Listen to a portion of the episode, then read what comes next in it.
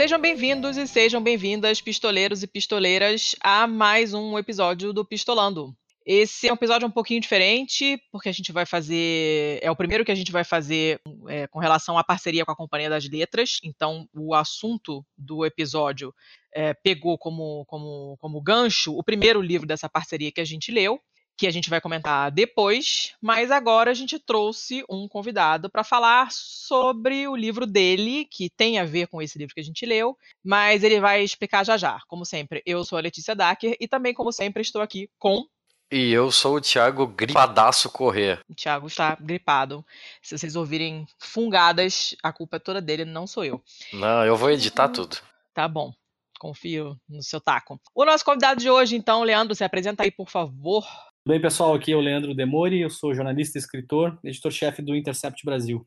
E a gente chamou o Leandro hoje aqui, estamos muito honrados com a presença dele, porque ele escreveu um livro chamado Cosa Nostra no Brasil. Para quem não sabe, a Cosa Nostra é a máfia siciliana. O livro, que, que também é da Companhia das Letras, mas o livro que a gente pegou como mote para falar hoje também fala de máfia, mas é uma outra máfia, que é a máfia napolitana, e a gente vai comentar um pouco sobre as diferenças e semelhanças depois, mas eu queria começar com o Leandro pelo começo, perguntando a pergunta óbvia, por que, que você foi parar nesse assunto? De onde que veio ter teu interesse nisso?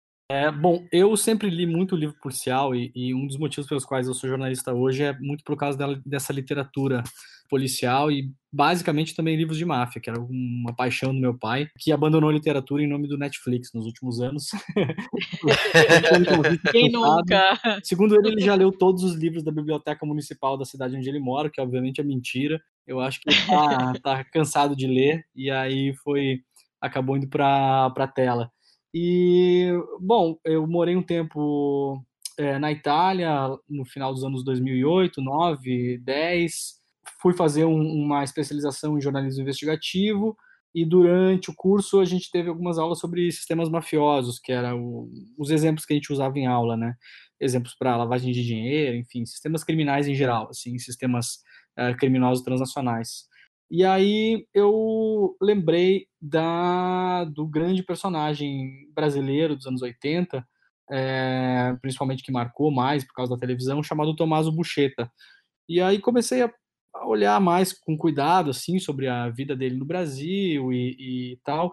E aí vi que tinha algum material sobre isso, mas tinha ao mesmo tempo muitos clichês, né? Muita aquela coisa do mafioso que vai para um país tropical, não tinha muito detalhamento sobre a vida dele aqui, e ele foi talvez o, o mais importante é, pentito, que chama, né, no Brasil a gente tem os delatores, né, que é basicamente a mesma coisa, da, o grande delator da Cosa Nostra, que ajudou a erodir boa parte do sistema na época, e aí eu senti que faltava um pouco, um pouco sobre a vida dele no Brasil, que não foi não foi não foi colateral assim ela foi muito importante na vida dele né as, as três vezes que ele morou aqui. E aí decidi começar a pesquisar fui para os arquivos do FBI peguei o que tinha online fiz um pedido também para o Departamento de Justiça Departamento de Imigração e FBI nos Estados Unidos usando a lei de acesso à informação e um tempo depois eles me mandaram para minha casa na época né, em Veneza muita documentação em, em CD e impresso mesmo e ali tinha bastante detalhes que nunca tinha se falado sobre a vida do Tomaso. E aí eu decidi começar a cavocar para escrever o livro. É, eu, eu estudei um período na, na, na Itália, cheguei a fazer dois anos de faculdade lá, e eu tive a matéria História da Máfia. E é, é bem aquela coisa que você começa a aprender um pouquinho e você quer muito ir lá fuçar e saber mais, né? Em boa parte porque tem essa coisa da, do, do, de Hollywood, é um assunto muito batido na cultura popular, né? Então a gente acaba querendo entender o que, que é verdade, o que, que não é, como é que funciona, como é que não funciona de verdade, né? E, e, e é impressionante como as pessoas, todo mundo, quando eu falo que eu moro na Itália, todo mundo me pergunta, mas lá tem máfia mesmo? Porque as pessoas têm essa ideia muito hollywoodiana, né? E, e, e na verdade sabem muito pouco. E o que eu gostei do seu livro, que eu terminei, eu li bem rápido, o que eu gostei dele é que é, a coisa é muito realista, né? Ele mostra exatamente como é que eles ganham dinheiro, é, como é que as coisas, as decisões são tomadas, e tudo isso não, não, não fica muito claro, né, na, na, cultura popular.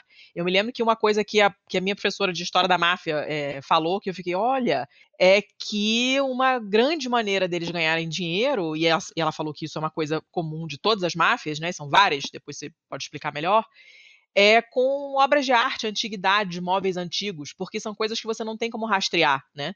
Então o cara pode comprar um móvel antigo super valioso e dizer, olha, herdei do meu tataravô, não sei quem mandou fazer. Não tem nenhum documento, porque naquela época não se fazia nota fiscal. É muito fácil você lavar dinheiro dessa maneira, né? Então é uma coisa que eles que eles usam muito, né? E essas maneiras diferentes foram, essas maneiras de ganhar dinheiro foram mudando ao longo dos anos também, né?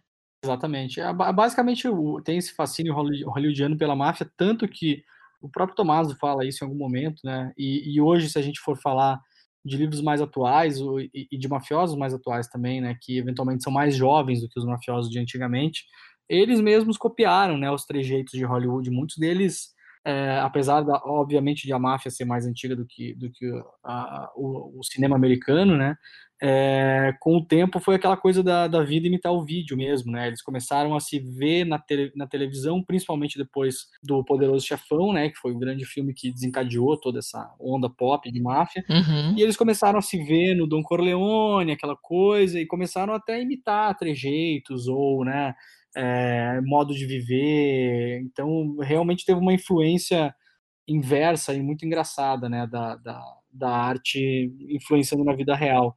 E, e para quem estuda sistemas criminais, a, a, máfia italiana, principalmente a Cosa Nostra siciliana, ela é basicamente um pilar de fundação do Ocidente, assim, para você entender, né? Justamente como você falou, os crimes foram migrando, eles começaram explorando pequenos comércios locais, é, abatedouros, né, mini abatedouros, é, explorando muitas vezes em regiões mais secas da Sicília as fontes de água, né, dominando as fontes, as fontes de água das pequenas cidades do interior da Sicília.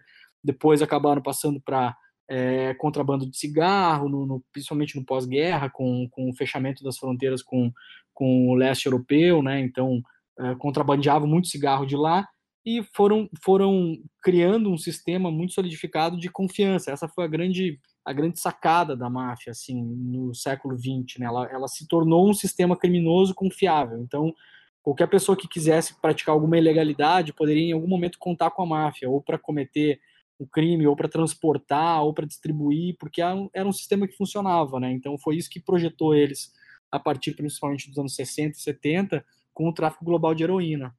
Que coisa, né? Meu, meu marido sempre fala isso, que a única coisa que funciona direito. Meu marido é italiano. Ele sempre fala: a única coisa que funciona direito na Itália é a máfia. É, de fato. Que é uma coisa muito triste, mas é verdade. De fato. Leandro, mas uma coisa que talvez não tenha ficado assim muito, muito claro, porque basicamente a, a, formação do brasileiro sobre máfia é poderoso chefão, né? É poderoso chefão e alguma outra alguma coisa de Al Capone e tal. É, quando a gente olha para essas máfias italianas, assim, basicamente como se dá é, a entrada de um indivíduo nessa máfia? Ele é cooptado? Ele, ele demonstra interesse e a máfia vai atrás dele? Como é que, como é que isso acontece? Então, é, pegando de novo o gancho do cinema, né? O próprio Tommaso Buscetta falava que a única coisa que não era parecido é, depois dessa, desse advento pop da máfia era aquela, aquela aquela ritual do beijamão que eles fazem lá no Poderoso Chefão, né? Ele falou que isso ele nunca tinha visto ninguém ficar beijando a mão de padrino, assim, porque é, um, é até um gesto meio subserviente demais para homens de honra, como eles se chamam, né? Mas uhum. todo o resto é mais ou menos, tem, tem uma lógica mais ou menos precisa, assim. É, vamos lembrar que as máfias surgem no sul da Itália, que é uma região mais empobrecida, né? É, hoje não tanto quanto era durante muitos anos, a primeira metade do século XX, e no pós-guerra também Vamos lembrar que os aliados, quando os Estados Unidos decidem entrar na guerra, eles invadem a, a Europa. Um dos pontos de invasão é a Sicília, né? É, até tinha uma piada na época que se você quer conquistar a Itália, você nunca deve começar pelo bico da bota, senão você vai ser chutado. E, e os americanos começaram pelo bico, né? Na verdade, pela ilha na frente do bico e conseguiram é, ir subindo em direção a, ao, ao centro da Itália. E nessa época, o que acontecia é que uh, os, os garotos pobres eles tinham basicamente dois destinos: é, ou ir para o exército ou ir para o crime, né? Não, e não é muito diferente do que a gente vê no Brasil hoje em muitas regiões, inclusive aqui no Rio de Janeiro, onde eu moro. Muitas, muitos garotos hoje vão para o exército aqui no Rio de Janeiro, se formam em armeiros, aprendem a, a, a desmontar fuzis e depois vão trabalhar para o crime organizado, inclusive, né? Isso ainda acontece bastante. Então, uhum. uh, o que eles tinham que fazer, basicamente, o ritual de iniciação é é, se passava o nome do, do pretenso iniciado, alguém, alguém encampava o nome dele, né, um padrinho, ele passava o nome geralmente em bilhetinhos para outros mafiosos para ver se alguém tinha alguma coisa para dizer contra aquela pessoa, né? Olha, esse cara não é não é cometer um crime, um furto aqui ou tá, tá ficando com a tá, engravidou uma menina X, muitas essas coisas morais também, né? É, e aí se, se no final das contas ninguém tinha nada, nenhuma objeção, é, essa pessoa era chamada, se conversava com, com a pessoa e, e, a primeira coisa que se tinha que fazer na época, e eu creio que não seja muito diferente até hoje, é matar alguém, né? Você tinha que cometer um crime de sangue para mostrar que você realmente era muito fiel, seria muito fiel à máfia. E, e aí tem alguns rituais que algumas máfias fazem, outras não, mesmo dentro de algumas máfias específicas, alguns clãs fazem, outros não, que é, basicamente consiste em você furar o dedo de, da, da, do iniciado e pingar aquela gota de sangue em cima da figura de algum santo, né? E, e queimar aquele, aquele santo, uh, aquela figura, aquela carta daquele santo na mão dessa pessoa, até ela segurar isso até o fim, né? Simbolicamente queimando furando, dando o próprio sangue e queimando a própria carne, coisa, uma coisa muito simbólica, é, quase maçônica, carbonária, né? Tem um pouco essa ideia mística também da máfia, né? Então, Basicamente, esse era o ritual de iniciação que se tinha ainda no, na primeira metade do século XX, até o final do século XIX, e em boa medida continua existindo até hoje.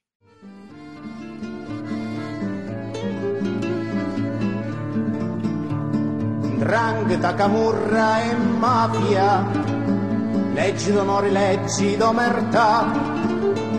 Drangheta, camurra e mafia, ecco sgarrano da pietà. Lancerano castello cu tristanzi, onde la prima puzzava infamità. Tricucci sangue da seconda non ci trovai, mentre in da terza nu corpo in società. Degni e meritevoli fu riconosciuto, sotto all'albero la scienza battiato, onorato circolo, a tutti vi saluto, fino alla morte a voi subvincolato. Io faccio l'uomo per sangue e conuri, e per scacciare l'infamia e tradituri. Niente perdono e non da pietà, chi stu imponi stu corpo e società.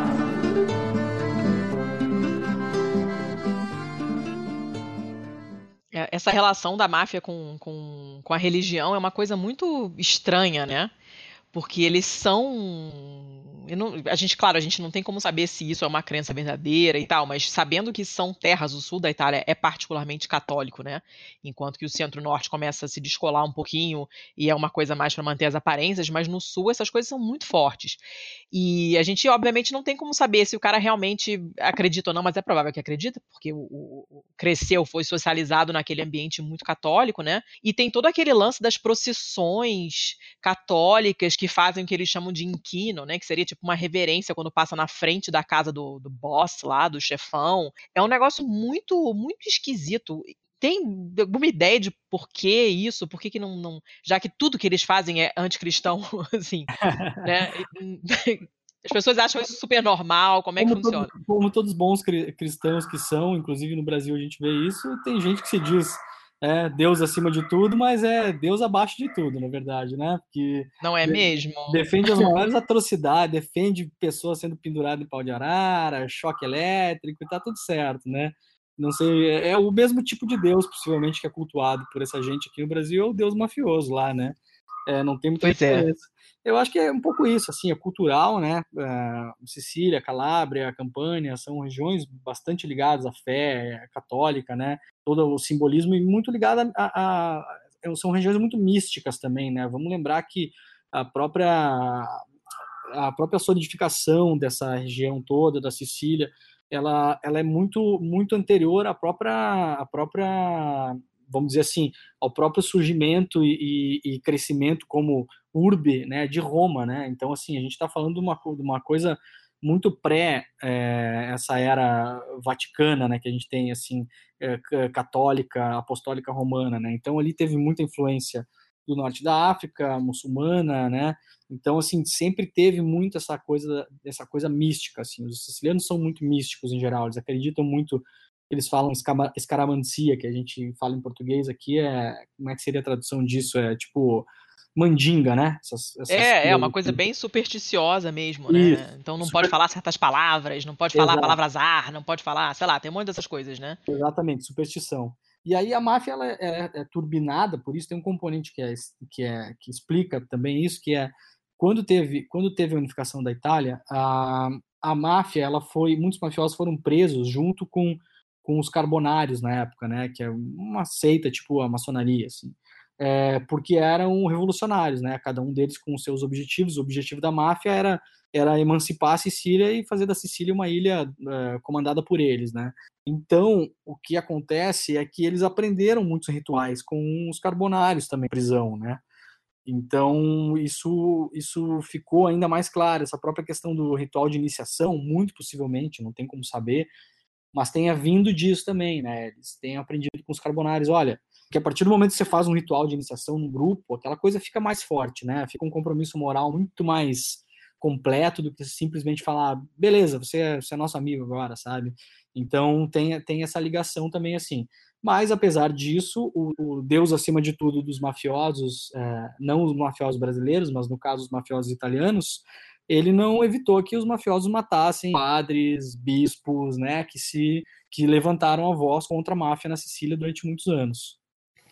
Agora, até aproveitando para pegar o gancho desse negócio do, do, Deus acima de tudo aí, se a gente fosse fazer uma comparação da, das máfias, como a máfia siciliana, como a máfia napolitana, é, com relação às, aos tipos de facções de crime organizado que nós temos aqui no Brasil, a máfia italiana, ela tá mais para nossa milícia ou mais para o PCC? É, a máfia, a máfia tá muito mais para milícia. É um modo muito, muito parecido de atuar, né? Eu nem acho que inicialmente tenha sido de propósito, mas também, se você puxar pela história, as, a, a, principalmente a máfia, alguns membros da Cosa Nostra aqui no Rio de Janeiro, eles estão também misturados com um jogo de bicho aqui, né? Durante os anos 60, 70. Sim, sim. Né, teve, tiveram relações, né? Relações eh, próximas, inclusive, né? Então, tem essa relação. E a milícia opera muito como a máfia talvez no estágio anterior ao que as máfias italianas se encontram hoje, porque as máfias italianas hoje também são um pouco mais sofisticadas, tem muito menos assassinato né, na, na, na Itália hoje do que antigamente, então investem muito mais em, em crime transnacional, tem investimentos grandes em bolsa de valores, mercado imobiliário, quer dizer, já está num outro nível, né? Aqui é um nível anterior, mas as milícias do Rio de Janeiro são muito parecidas. É o que elas fazem? Elas dominam o território, elas têm os seus capos, os seus chefes locais, e, e, basicamente elas cobram o que os italianos chamam de pizzo, que aqui se chama extorsão, né? Elas extorquem os comerciantes e, a, e as populações locais. Então, se você tem lá um mercadinho, o cara imagina mais ou menos quanto é que você fatura e diz, ó, esse mês aí você tem que pagar dois mil reais pra gente.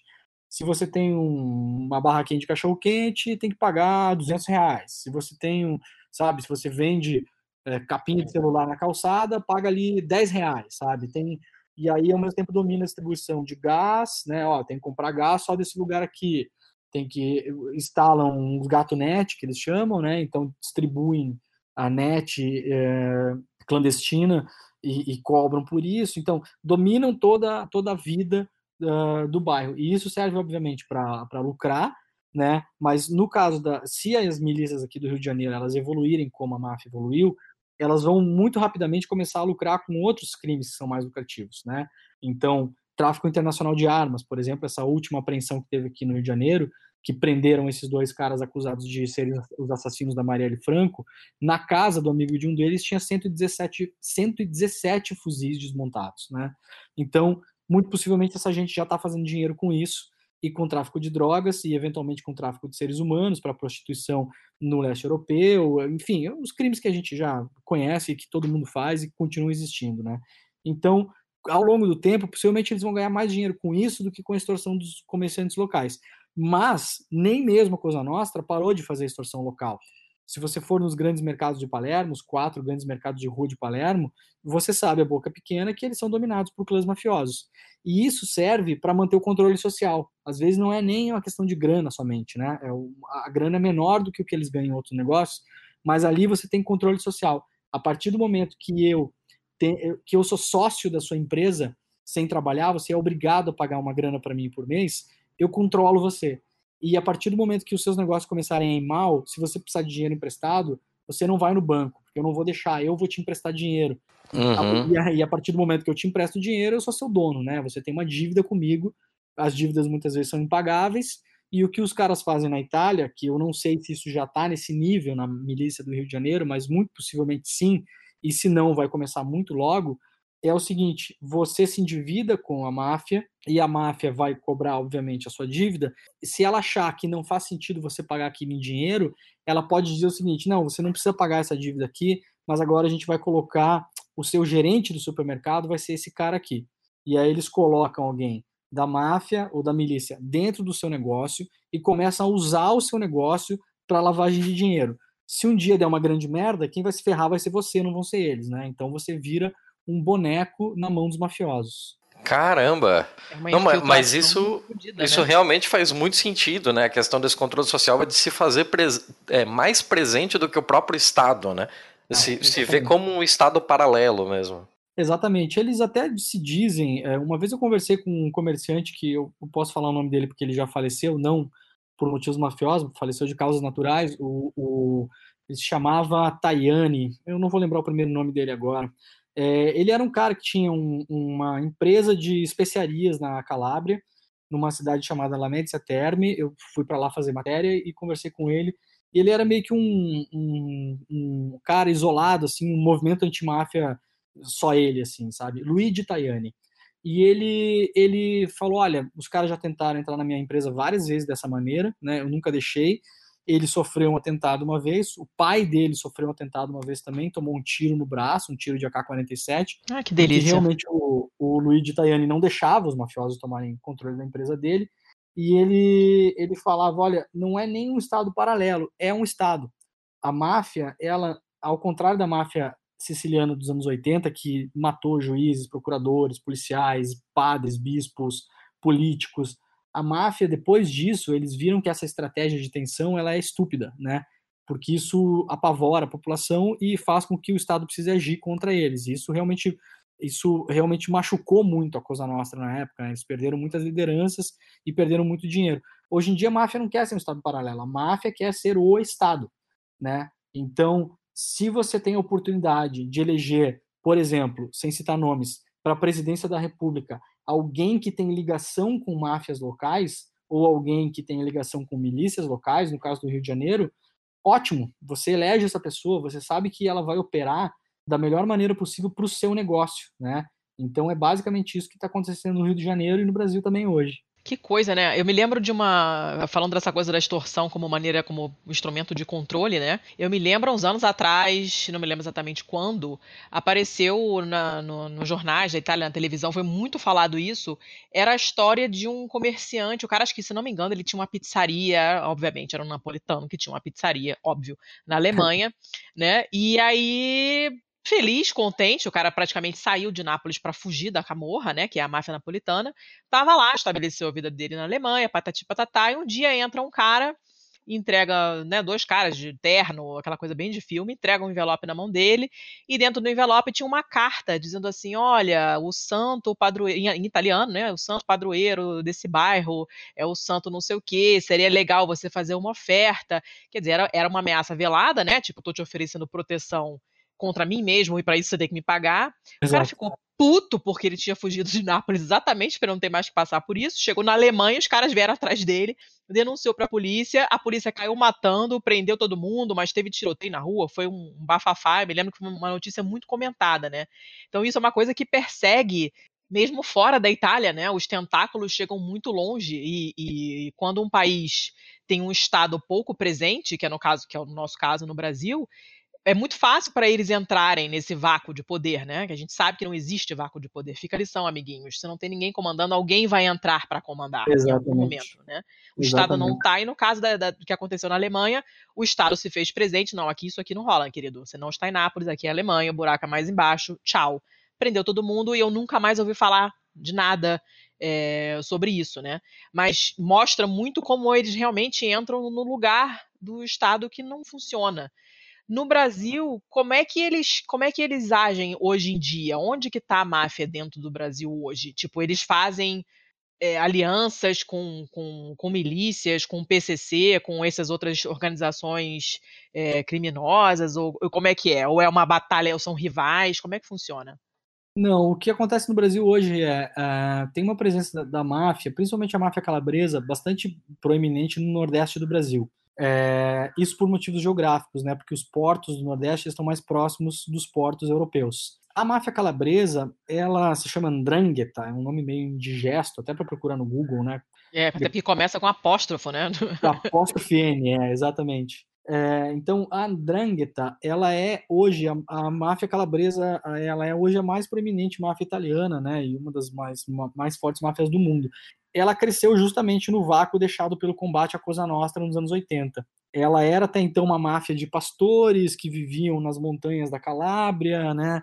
é muito reservada, é praticamente. Pastores que você diz, pastores de ovelhas, né? Porque ovelhas. aqui a gente tem outras máfias de pastores, né? Isso, é, não são, não, são, não são mafiosos tipo os pastores que a gente tem no Brasil, são pastores de, de ovelhas de fato, né? De, de, de animais que andam sobre as quatro patas. É... Apesar de que no Brasil a gente tem alguns seres humanos que também têm essa propriedade, né? Nossa, é... até eleitos temos vários. É, temos, inclusive. Então, eles cresceram nesse vácuo de poder e dominaram é, mercados que a Cosa Nostra dominava antes, né? principalmente o tráfico global de, de armas, drogas e seres humanos. O que, que acontece no Brasil? Eles estão envolvidos muito em tráfico de seres humanos para a causa de prostituição, né? Então, aliciamento e, e transporte de mulheres e travestis para Europa, principalmente leste europeu, mas também cidades grandes da Europa ocidental, né? Paris, Londres, Roma, Milão, todas essas. E também tráfico de drogas. O tráfico de drogas é uma espécie de joint venture com geralmente com o PCC. Eles atuam mais como é, eles vêm para cá ou para se certificar de que as coisas estão andando bem, né? Então, desde verificar a pureza, por exemplo, da cocaína no Peru, na Bolívia, na Venezuela, na Amazônia brasileira, na Colômbia, bolar a maneira de transportar isso para fora do Brasil, né? Seja em, em, geralmente em embarcações, né? Mas das mais diversas maneiras possíveis. E, e tem uma tem esse tipo de joint venture com o PCC no sentido de que o PCC eventualmente pode negociar, ou a máfia pode negociar a droga no Peru, o PCC pode transportar do Peru até o Brasil, né? Pode encontrar as mulas, por exemplo. Então, é quase uma subcontratação. Então, a relação hoje é essa. Né? As, as máfias elas não querem mais guerra, né? A guerra não faz sentido para os negócios. O PCC aprendeu isso muito bem. Então, é a parceria que a gente mais vê quando sai notícia na imprensa, ela é, funciona mais ou menos desse modo. E aí o que acontece é que na Calábria, especialmente no caso da Andrangheta, eles dominam um porto numa cidade chamada Gioia Tauro. É um porto de, de média proporção, mas é um porto grande, importante, né?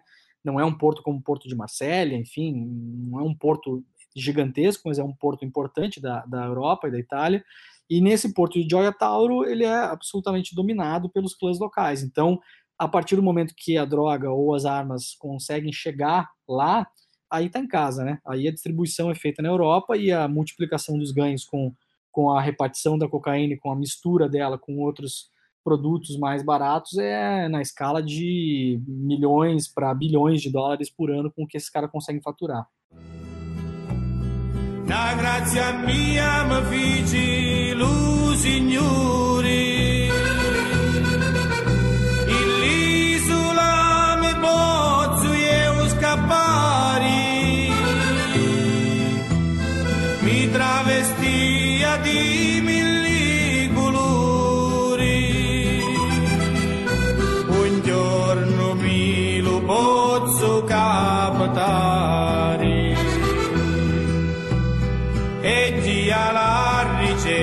per mare e monti. E quando lo contrai a stu braganti tirai lo trenci spara in to fronti e da sua sposa amanti.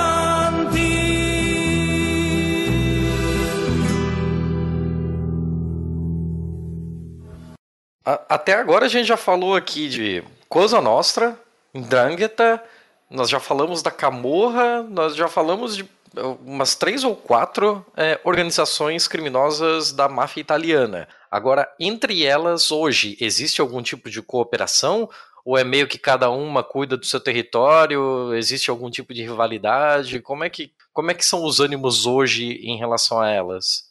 Olha, as máfias são muito territorialistas, né? E, uhum. eventualmente, para fazer negócio no território mafioso, você tem que pedir permissão. O que acontece, eu acho que, assim, uh, muita coisa é pura, pura especulação, porque o crime organizado não, não dá nota fiscal, né? Então, a gente também, né, não tem muito como saber. Mas a, a Andrangheta, ela, ela, ela criou um novo modo de, de, de comércio, muitas vezes, que é o seguinte. Antigamente, se os clãs da Cosa Nostra de Palermo, por exemplo, resolviam fazer tráfico de drogas, eles faziam to todos mais ou menos em conjunto. Tinha uma cúpula que decidia, então se viam de aqui montariam os laboratórios, né, é, de onde eles importariam os químicos, quem seria o, o químico responsável por fazer a coisa toda, etc e tal. É, a Andrangheta, ela tem uma cúpula, ao contrário do que se imaginava anos atrás, que ela era uma máfia super descentralizada, na verdade, se descobriu que existe uma cúpula e eles se reúnem ou se reuniam até pouco tempo atrás todos os anos numa festa chamada Festa della Madonnina, que é uma festa de santo, e se reuniam durante essa festa para decidir fazer tipo né a reunião anual da, das famílias mafiosas uh, é, calabresas. Mas na hora de operar, muitas vezes eles operam separadamente. Então, se eu tenho aqui o meu clã aqui na cidade X e eu decido fazer um negócio, eu decido, por exemplo, comprar fuzis da, do leste europeu e, e eu vou usar, eu vou levar esses fuzis para para Venezuela, ou vou levar esses fuzis para o Brasil e vou trocar esses fuzis com cocaína. Vou trocar 100 fuzis uh, com cocaína para o PCC. Eu vou fazer esse negócio com eles. Você pode decidir fazer isso sozinho, né? Você, você avisa as outras famílias, mas você faz aquilo sozinho. Uhum. E no meio desse caminho, você pode fazer negócios com camorristas, com a Sacra Corona Unita, que é outra máfia, com chineses, com nigerianos, com brasileiros, com colombianos. Então, hoje em dia está muito, tá muito misturado esse tipo de coisa também. Então isso não impede assim que uma camorra utilize um porto da Sicília para fazer chegar as suas drogas. Não, não chegamos a esse ponto. Não, não, não. Uhum elas são elas têm personalidades diferentes né? Elas têm características diferentes as, as máfias italianas né? Tem o que que você o que que você sabe sobre as características principais? Como elas atuam? Quem é mais violento quem não é? Quem tem alguém que se especializou em algum tipo de comércio entre muitas aspas assim e outras não?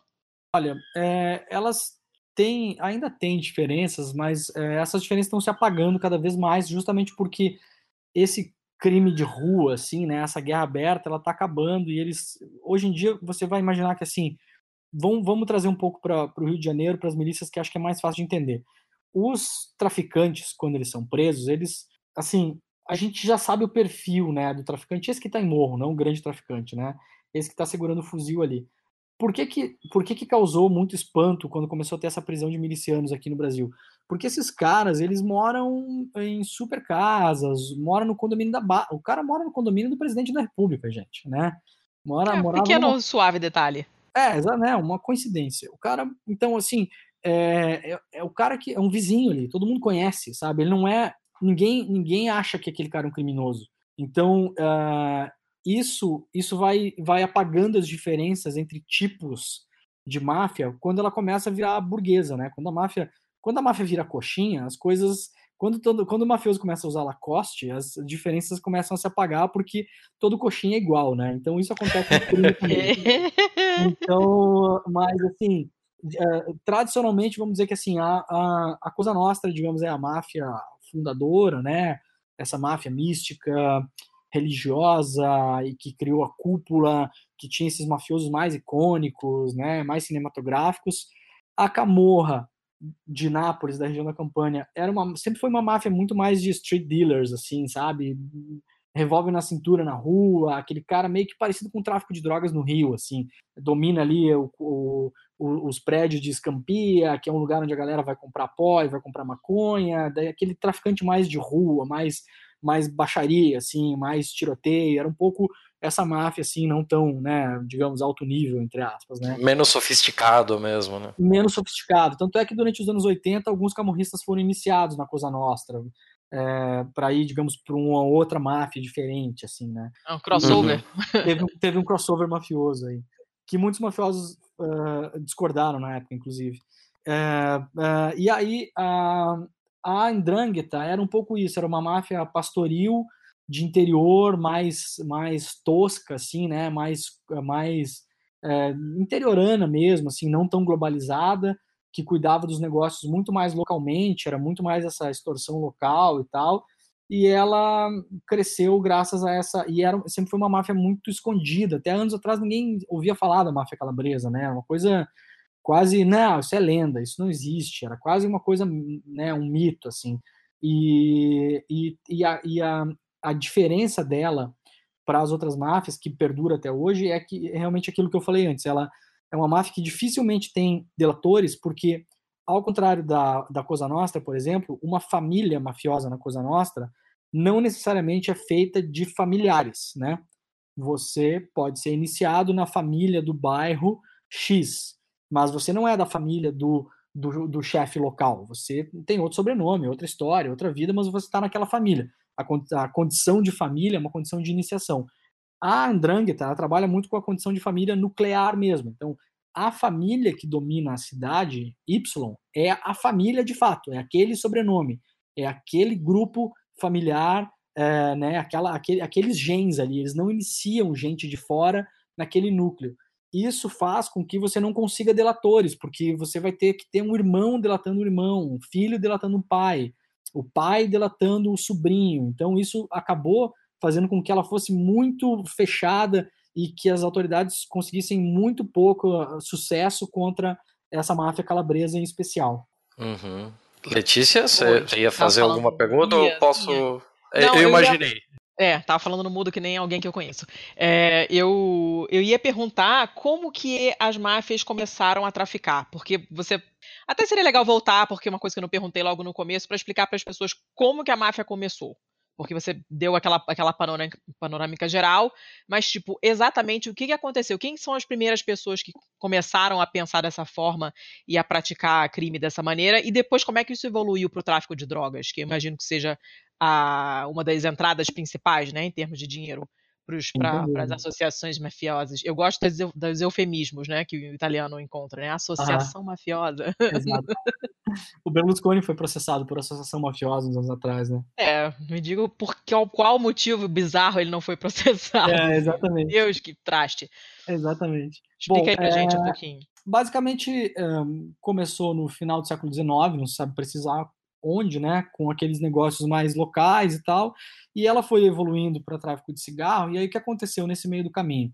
Quando a máfia já estava bem consolidada na, na Sicília, traficando cigarro, praticando extorsão, controlando fontes de água, distribuição de carne, esse tipo de coisa, acontece uma coisa que é o seguinte, a, a época, a, a grande droga, a sensação no mundo, era, no mundo ocidental, era a heroína, era a droga que que mais fazia cabeça, principalmente dos, dos, nos Estados Unidos, né? Se usava muita heroína na, na, na América nessa época.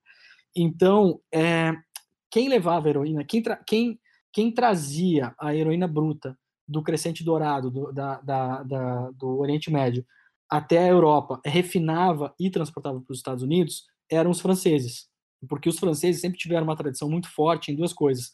Em, em química mesmo, né? São, são bons, uh, eram bons refinadores, e em crime. A França não é muito associada a isso, mas a França sempre teve, sempre teve grupos criminosos importantes, né? Unione Corse, Marselheses, enfim, sempre teve máfias na, na França também. Então, o que acontece? A partir dos anos 60, quando o Nixon, o presidente americano, declara a guerra às drogas, eles começam a, a botar muito dinheiro na polícia para combater o tráfico, de uma maneira como nunca tinha se visto, né? E, e eles começam a pegar os traficantes franceses começam a, a prender esses grandes traficantes franceses. E também na França começa a ter muita batida em cooperação com o FBI na época. A polícia francesa começa, principalmente em Marselha, que é uma cidade portuária, um porto enorme, né, de, onde, de onde, onde se refinava e onde, de onde partia a heroína para alimentar os Estados Unidos. E aí o que acontece? Nesse ato, os mafiosos americanos, que eram basicamente sicilianos imigrados, as cinco famílias clássicas do poderoso chefão, né, elas existem e, e, e, a época começam a ficar sem o produto. E aí eles começam a pensar, pô, quem é que pode resolver isso pra gente? E olham para olham para Sicília. Eles olham para Sicília e veem justamente um sistema confiável de pessoas que não abririam o bico, de matar, pessoas que matariam quem fosse preciso, que subornariam as autoridades necessárias e que conseguiriam fazer o transporte para os Estados Unidos. Então, o que acontece? A Cosa Nostra vai até, vai até Marsella e importa as pessoas que eram os melhores refinadores da Europa da época, que eram franceses. Leva esses caras para a ilha e monta laboratórios e começa a refinar em Palermo e em cidades ao redor. E a partir disso começa a transportar a heroína para os Estados Unidos, inicialmente de uma maneira quase artesanal, com, através de imigrantes. Então eles criavam umas agências de imigração e aí faziam a galera imigrar, a galera que queria morar na, na Europa, e pagavam toda a sua viagem com tanto que você levasse aqui a malinha do primo, né? E aí na malinha tinha heroína. Tanto é que as primeiras investigações contra o tráfico de droga dos sicilianos nos Estados Unidos são feitas pelo Departamento de Imigração dos Estados Unidos, e não pela, pelo FBI, nem pela polícia, né? E aí, claro, depois disso eles começam a fazer isso em, em quantidade industrial, usando embarcações principalmente, até que chega o ápice que eles criam uma rede de pizzarias nos Estados Unidos enorme, é, e eles criam empresas que fornecem insumos para pizza também. Então, isso eu conto mais ou menos detalhadamente no meu livro, no, na parte que o Tomaso está nos Estados Unidos. Eles montam empresas de queijo, de fornecimento de tomate, molho de tomate, farinha e tal, e montam as pizzarias. E usam esse sistema de logística dos, dos produtos da pizzaria para espalhar a heroína pelos Estados Unidos. Né? Quando, Caramba! É, é, é, não, não tem como ser mais italiano do que isso, né? Não, é, é, a gente tenta falar de um jeito sério, mas eles próprios caem no não, clichê que a gente não consegue fugir. Cara, né? não tem como. É como se é. a gente fosse exportar a droga escondida no pão de queijo. É, é um negócio em muito pandeiro, louco. Em cuica. É fantástico. Exatamente. Tanto é que a, a, a, operação que pega esse esquema, ela é chamada Pizza Connection. E, e é o, sensacional. É, e o procurador, à época, o procurador que, que, que fez essa operação, depois virou juiz e hoje é, é, é assistente jurídico, pessoal, amigo do Donald Trump, é o Rudolph Giuliani, o ex-prefeito de Nova York. Caramba! É, tá aí até hoje. Fez carreira, hein? É, foi pro lado negro da força.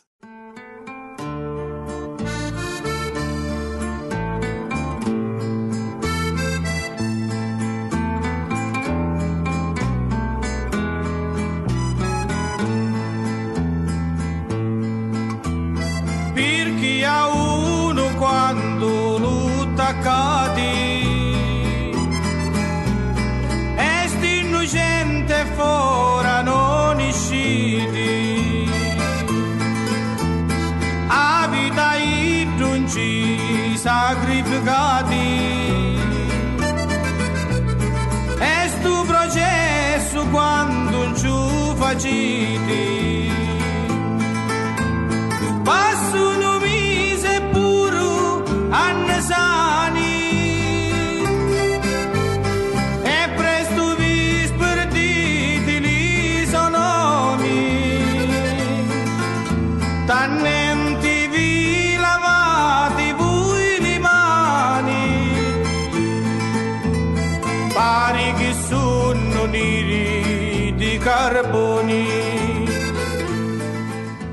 Demora, a gente logo vai, vai ter que se encaminhar para o final aqui, então deixa eu te perguntar uma coisa. A gente estava falando aqui sobre a que as máfias haviam aprendido um pouco com seus erros do passado e hoje elas já não eram tão, tão vocais e tão agressivas umas com as outras.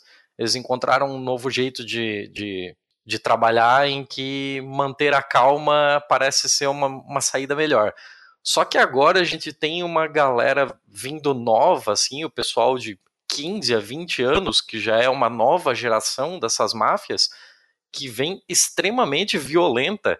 Inclusive, teve uma, teve um, uma reportagem do El País que, de maio, de junho de 2017, falando sobre o filho de um capo da Indrangheta uhum. que havia matado o melhor amigo de 15 anos por causa de um like no Facebook que ele deu na foto da namorada e tal. Então é um pessoal que já vem muito duro, já vem com, com uma valorização da vida com, com outros valores, assim, muito mais violentos e tal, uhum. e que estão ligados agora a essa a essa nova geração das paranzas. O que, que, você poderia falar sobre isso? Assim, as paranzas são um fenômeno novo? A gente já via isso em décadas passadas? Como é que isso funcionava? Olha, é, criança criminosa não é exatamente novo, né? O próprio Tomás Bucheta, eu conto isso no livro, ele foi iniciado com 13, 14 anos, né? É, que foi quando ele cometeu o primeiro crime de sangue, inclusive, né? O que acontece, assim, eu acho que tem alguns movimentos pendulares em relação ao crime também, né? É possível que as máfias é, se tornem mais violentas agora, a, a, nos próximos anos, e também a gente não pode esquecer, tem um componente de crise econômica muito grande na Europa há muito tempo, né? Sempre que tem crise, a violência aumenta, né? A gente viu isso acontecer no Rio de Janeiro. Quando estava tudo bem aqui, Olimpíada, Copa e tal, teve um certo acordo com o crime organizado aqui, né? Basicamente, o que eu ouço, principalmente na conversa com é, gente do Comando Vermelho e do Terceiro Comando Puro, a gente fez uma reportagem no ano passado e conversou com alguns traficantes, até se vocês quiserem ver, tem um vídeo no Intercept sobre isso, mostrando como eles agem durante, como eles, o que eles pensam durante o ano eleitoral, né? Lembro disso, muito bom. É, é basicamente duas conversas bastante curtas assim, mas, mas bem reveladoras assim. E o que o que eles falam é que assim, quando estava tudo bem, aconteceu dois movimentos. As bocas estavam vendendo pra caralho, né? Então tava todo mundo ganhando dinheiro. Se tá todo mundo ganhando dinheiro, tá todo mundo feliz, né? Se tá todo mundo feliz, ninguém briga, né? Então, esse todo mundo ganha dinheiro inclui a polícia, né? Então, a gente não vai ser hipócrita aqui e esconder isso. A polícia do Rio de Janeiro, boa parte dela ganha dinheiro com tráfico, isso é absolutamente notório, é só jogar no Google e qualquer pesquisa simples vai mostrar diversas policiais presos porque são basicamente eh, extorquem o, o, tráfico de drogas, né? Por isso não tem interesse nenhum que o tráfico de drogas acabe, é um negócio, um grande negócio, muito lucrativo. Então, tava todo mundo ganhando dinheiro com essa coisa. A polícia, durante os jogos aqui no Rio de Janeiro, durante a, o período da Copa e das Olimpíadas, durante todos aqueles anos, é, o que acontece? A polícia parou de entrar nas favelas. Né? A polícia deixou o tráfico trabalhar. E o tráfico trabalhando foi ficando rico e foi dando menos tiro, gastando menos munição, perdendo menos soldados. Ah, deu, uma, deu uma segurada boa na violência, na criminalidade nos, nas favelas. Agora a polícia está entrando em favela todo dia no Rio de Janeiro, né? Com motivos espetaculosos, botando caveirão, matando morador, fazendo e acontecendo, fazendo o diabo. Quanto mais a polícia entra, mais crime acontece, mais, mais morte acontece. Isso é, é matemático. Não, quem disser o contrário está só apenas mal informado. Isso não é opinião, isso é, uma, um, é um dado estatístico. O que acontece é que na Europa também tem uma crise econômica há muito tempo, né? A própria economia italiana está estagnada, sei lá, eu, há 10 anos talvez é, não retomou desde a crise de 2008, e isso faz com que as máfias precisem diversificar, atuar mais violentamente, começam a ganhar menos, começam a ficar mais nervosas e começa a ter crime e, obviamente, crime cada vez mais cedo, né? Porque isso interfere, a crise interfere no emprego, menos gente com emprego, né? A gente tem a geração aqui no Brasil que se chama nem nem, que é que nem, nem estuda nem trabalha. Né? uhum. no, nos Estados Unidos, no, no, na Europa, é, tem um desemprego, se você for pegar a Espanha, por exemplo, emprego, desemprego na Espanha, sei lá, eu, 20%, 25%, não sei, estou chutando agora, mas sempre ficou meio que em torno disso nesses anos de crise. O desemprego entre os jovens é tipo 50%, é, é absurdamente alto, se você faz o recorte, né? Então, a gente volta lá para o começo do nosso papo o que que começa a ser a possibilidade de vida para um moleque da Calábria se ele vive num país que está em crise, numa região que é mais pobre que as outras e ele está numa faixa etária que é a faixa etária que menos tem emprego. Ele vai ou para o exército ou para o crime. Então é bastante óbvio que isso acontece, né? Aqui no Brasil, só para fechar, tem um exemplo. A gente deu uma matéria na semana passada mostrando como se formam as crianças soldado do, do crime organizado no Ceará. O crime organizado no Ceará, eles têm uma facção local deles lá, e tem as facções nacionais, que basicamente Comando Vermelho e PCC. E eles estão recrutando molecada muito jovem, coisa que as facções não faziam. O PCC, por exemplo, não fazia isso em São Paulo, né? É, e, e, o Comando Vermelho não fazia isso no Rio de Janeiro. Recrutava molecada assim para ser olheiro, né? Para fazer aviãozinho e tal. Mas nunca recrutava assim alguém de 14 anos para colocar uma pistola 9mm na mão dessa, dessa criança. Isso não era feito, não era uma coisa comum. No Ceará, isso começou a ser feito por quê? Porque a facção local que é muito recente, ela precisava crescer, precisava ser muito grande para contrastar a entrada do PCC e do Comando Vermelho nas cadeias, né, nas penitenciárias, e tinha já no Ceará o fenômeno das gangues, que eram gangues de crianças, de crianças de 12 anos, 13 anos, 14 anos, que é justamente Meu Deus do céu. É, a gente tem isso no Brasil, acontecendo agora. Essas gangues é, andavam eventualmente armadas, né, com arma branca ou com arma de fogo, e cometiam pequenos crimes ali, assalto local, roubo de moto, roubo de comerciante. E aí o que acontece? Os, os traficantes começaram a olhar e falar, pô, já tem aí uma máfia juvenil, né? Os, os moleques já vêm formados, vêm sabendo atirar, vêm muitas vezes já com crime nas costas, vêm destemido, porque realmente não tem opção nenhuma de vida. É criado na mais absoluta miséria, é, muitas vezes em famílias que não tem o pai, fica uma mãe sozinha tendo que dar conta de um filho que o pai abandonou, aquela, aquela tragédia geral que a gente sabe que existe e que a gente fala e parece que hoje em dia já é clichê, parece que a gente está reclamando, que é mimimi, mas é, é, apenas o que é, né? É apenas a vida real. E isso faz com que hoje as facções no Ceará tenham um monte de molecada iniciada nas facções. Então, é, é um pouco esse caldeirão que a gente vive de crise econômica global misturado com a criminalidade. Eu estava é, pensando aqui enquanto estava. Fala, Thiago. Não, só para só continuar nesse, nesse assunto ainda, depois eu já, já te passo a palavra. É que o próprio Roberto Saviano, que escreveu Os Meninos de Nápoles, que levou a gente a fazer toda essa, essa conversa aqui, ele diz que a vontade de ser como os outros leva os jovens a entrar para o crime, na, pelo menos na realidade que ele viu em Nápoles, assim, que tem esse negócio da, projeção do sucesso que você vê via Facebook, via, via redes sociais e tal. É, você acha que essa uma, um aumento do consumismo da sociedade pode ter a ver com esses desejos inalcançáveis que, que levam, que empurram um adolescente para o crime, não? Não, tem. Pô, é, isso é, é, Thiago, isso é.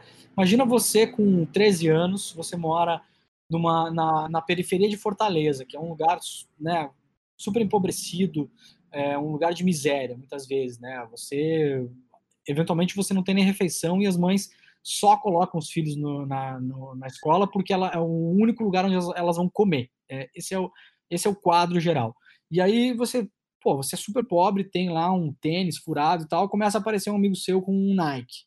Aí no outro dia o moleque tá com um Xbox novinho em casa, um, um boné massa, uma roupa massa, as meninas começam a olhar mais para ele menos para você. Cara, não precisa ser inteligente para entender que esse sistema, que é, que é, que é o sistema capitalista no seu modelo mais bruto, atuando nessa, nessa mecânica, né?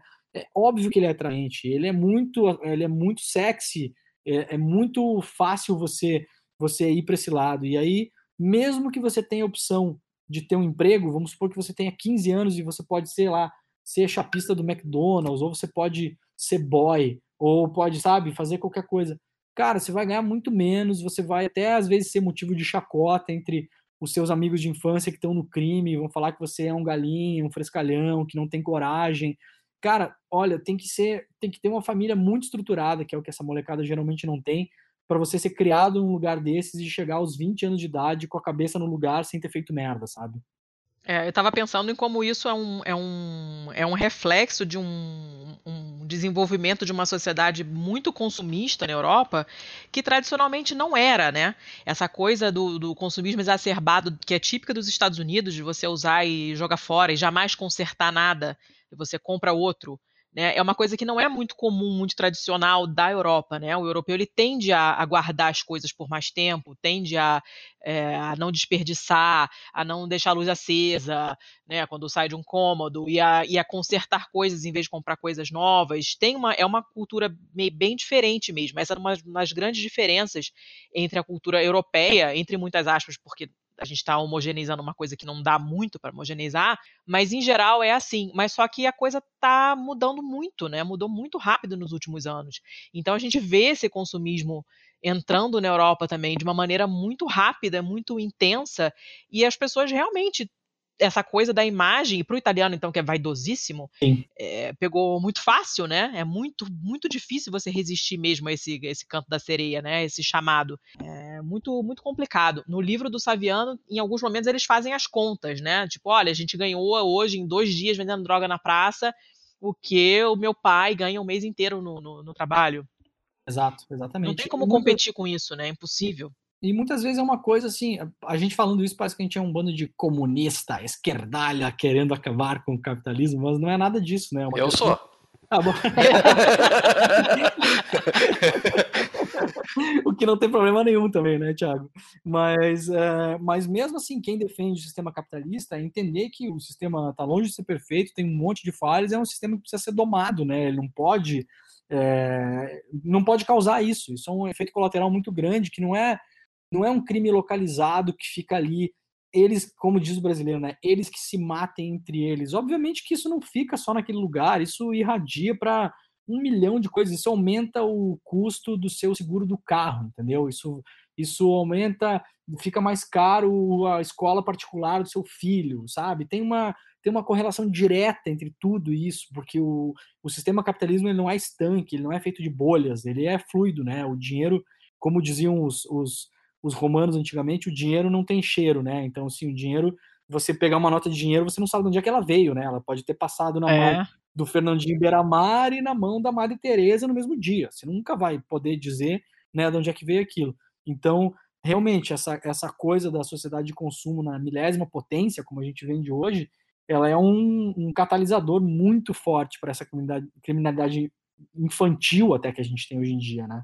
É, e essa coisa da infiltração em todas as áreas e de, de danos indiretos, invisíveis para a gente, né? Na, é, uma das me faz pensar em uma das, dos grandes, das grandes fontes de ganho da máfia italiana, das máfias italianas, que são as licitações que eles pegam em projetos é, pagos pelo, pela União Europeia, né? Eles têm um, muita gente infiltrada naquele todo aquele esquema de lobby da União Europeia para ganhar licitação de projetos que eles nunca levam a cabo. Então você tem uma infinidade de, de pontes e de viadutos que jamais foram construídos, fizeram uma parte, 10 metros de uma ponte que leva nada a lugar nenhum, no meio de um vale que não tem nada, né? Porque pegaram a licitação e pegaram, obviamente, ameaçando as outras, os outros concorrentes e ameaçando quem é responsável pela licitação, e eles matam mesmo, a gente sabe, dissolver no ácido não é lenda, isso realmente não. acontece, né? Não. Volta e meia acha um tênis ali que não foi dissolvido direito, com uma falange dentro, né? Um negócio desses. E, e eles pegam coisas como, sei lá, licitação para eliminação de lixo e os caras simplesmente não seguem as regras para eliminar o lixo. Então o cara ganhou uma licitação para eliminar lixo hospitalar, que obviamente tem que ser é, eliminado de uma certa forma, né? Oi, está falando de lixo hospitalar. Claro Exato. que eles não eliminam da forma correta. Eles jogam num terreno, cobrem e plantam coisas em cima e vendem aquilo que eles plantam no terreno. Você é. vai comer esse tomate depois, né? Você vai comer esse tomate depois, vai chegar aquilo em você, ou vai chegar a famosa mussarela azul, né? Que, para quem não sabe da mussarela azul, procurem lá. Acho que eu já mencionei aqui uma vez, porque Há é uma história muito, atrás teve até uma bizarra. De Teve até uma apreensão de containers aqui no Porto de Santos com um lixo hospitalar que veio da Europa. Você lembra disso? Eu me lembro, lembro, lembro. E é, é bem isso, mesmo. Isso uhum. chega na gente. Tudo isso chega em você, amiguinho. Você tá achando que não chega, mas vai chegar. Nem que seja no seu tomate aromatizado com, sei lá, gase podre de cirurgia. Já é. pensei. A gente, a gente vive hoje basicamente num sistema de economia cinza, né? Não existe mais que se fala muito ainda, né? Ah, o mercado negro, né? Existe, não existe mais isso. Hoje em dia a gente vive no mercado cinza. O, o branco e o negro se misturaram você não sabe mais de onde é aquele dinheiro, como que ele chegou ali, quem é que está por trás daquela empresa, e isso tudo se deve, em boa medida, por causa dos paraísos fiscais. Né? Enquanto a gente tiver no mundo é, lugares como as Bahamas, né, é, mesmo a Suíça, que hoje em dia coopera mais, mas ainda é né, uma caixa preta, enquanto, enquanto a galera que tem grana conseguir esconder essa grana, a gente vai viver numa economia cinza que a gente nunca sabe se o tomate que a gente comeu é, foi plantado em cima de uma gase hospitalar, né? Que alento, né? É. Meu Deus do céu. astral, né?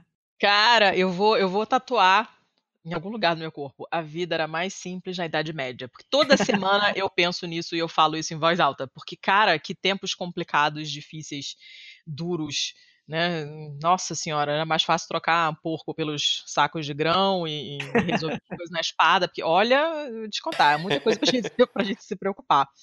Mas, enfim, eu acho que a gente já pode encerrar, apesar de por mim ficaria ouvindo o dia inteiro, que eu adoro esse assunto. Mas, né, pessoas têm vida, a gente precisa liberar você. Então, se você tiver mais alguma consideração, alguma coisa que você quiser falar que você acha que a gente não tocou, fica livre aí, senão a gente já vai para as nossas dicas culturais. Beleza, é isso aí, galera. Obrigado pelo convite. Acho que a gente tratou bem dos temas para um domingo de manhã, né? Então estamos tranquilos. Show. Então vamos passar para a balada do pistoleiro, que é a nossa sessão de dicas culturais. Você lembrou de separar alguma coisa para dar para gente de dica? Uh, não. mas, Olha, eu, mas, eu, mas já que a gente está nessa batida, eu acho que é, um, eu acho que é um é uma série que, que ninguém quase ninguém viu no Brasil porque ela não está no Netflix, que é o mais popular né, no Brasil, que é a série Gomorra, né? Teve, Sim. teve o filme Gomorra de uns anos atrás e tal, mas a série é muito superior ao filme, é incrivelmente bem feita e foi escrita pelo Saviano, né? Co-escrita pelo Saviano. Então eu nunca, eu nunca vi atuações tão boas em, é com atores italianos na minha vida. Eu nunca vi não, nada igual. Exatamente, a, a teledramaturgia italiana, se não é dos grandes cineastas que são maravilhosos, tende a ser meio brega, meio meio, né, meio meio meio, novela, meio é uma grande bondade, diplomacia é. sua, mas é, assim, olha, então, Gomorra dá um, um, show. Não, Gomorra dá um banho, acho que é HBO, né? Sim. É, então, dá pra, não dá para dizer pro pessoal baixar na pirataria aí, né? Mas talvez se alguém tivesse a ideia, a gente não vai dizer que não também, né? Não dá, mas se quiser pode, né? Aquela, é, é aquela história. É. Eu também recomendo. Ótima dica, porque é uma série muito, muito, muito boa mesmo. Vale super a pena qualquer meio que vocês arrumarem. Mas eu sei que a maioria dos nossos ouvintes tem HBO, todo mundo vai ver claro. na HBO e vai dar tudo certo. Ah, sim, claro. Né? Uhum. Assistam. Assistam. Assistam, que é muito bom. É, bom, vou eu então, seu Thiago. Manda ver. A minha dica, vou dar duas dicas rápidas. Uma, eu tinha colocado mesmo a série Gomorra, é, mas além da série, né, eu aconselho a ler os livros do Saviano sobre o assunto. Ele tem Gomorra e 000, que são livros são não, não ficção, né? São espécies de documentários escritos sobre o funcionamento da máfia e especialmente o tráfico de drogas, né? Gomorra é o livro que lançou o Saviano, é, que deu origem ao filme e depois deu origem à série. E... e, que deu origem a ele ficar 24 Exatamente. horas com policiais federais durante os últimos seis anos. Não, seis não, tem mais do que seis anos, é mais, acho, que, acho que são mais de seis, tem muito tempo. Eu acho e... que a proteção policial tem seis. Ai, gente, é uma vida muito triste, ele não tem domicílio fixo há muitos anos, desde que o livro saiu, porque ele abriu a boca mesmo e deu o nome aos bois, a coisa foi muito complicada, mas são livros muito legais. E Os Meninos de Nápoles, que é ficção, mas totalmente é, é, inserida no contexto da, da, da Camorra, que é a máfia napolitana, que é o livro que a gente leu para e deu gancho para esse episódio. É um livro bem gostoso de ler, a gente vai comentar ele depois. É, muito interessante. E para sair um pouco dos livros e para voltar ao tema da última recomendação do último episódio, eu vou deixar um outro vídeo de balé, que é um trecho do balé Don Quixote. Não é um dos meus balés preferidos, mas todo mundo conhece alguns trechos da música, porque é típica música de desenho animado. Eu tenho certeza que vocês já ouviram. Esse trechinho que eu escolhi é um com uma, uma bailarina argentina chamada Marianela Núñez, que é maravilhosa, um bailarino cubano chamado Cláudio Acosta, que é sensacional, e a coisa que eu mais gosto, além da música, que é linda, é, é, a felicidade com que eles dois estão dançando. Você vê na cara deles que eles estão se divertindo horrores fazendo aquilo. E é muito legal você ver alguém fazendo algo que gosta. É um vídeo que me deixa muito feliz quando eu assisto. Quando eu tô de bad, assim, eu, normalmente eu cato um negócio desses em que a pessoa tá super feliz fazendo uma coisa maneira e aí eu fico feliz por tabela também. Então essa é a minha dica. Seu Thiago. Então, eu estou imerso em produções de podcast, eu não estou conseguindo consumir muita coisa cultural, então como o episódio já foi pesado, como já são assuntos meio complicados, eu vou deixar um joguinho de celular, que é algo bem bobinho para você dar aquela aquela relaxada boa assim.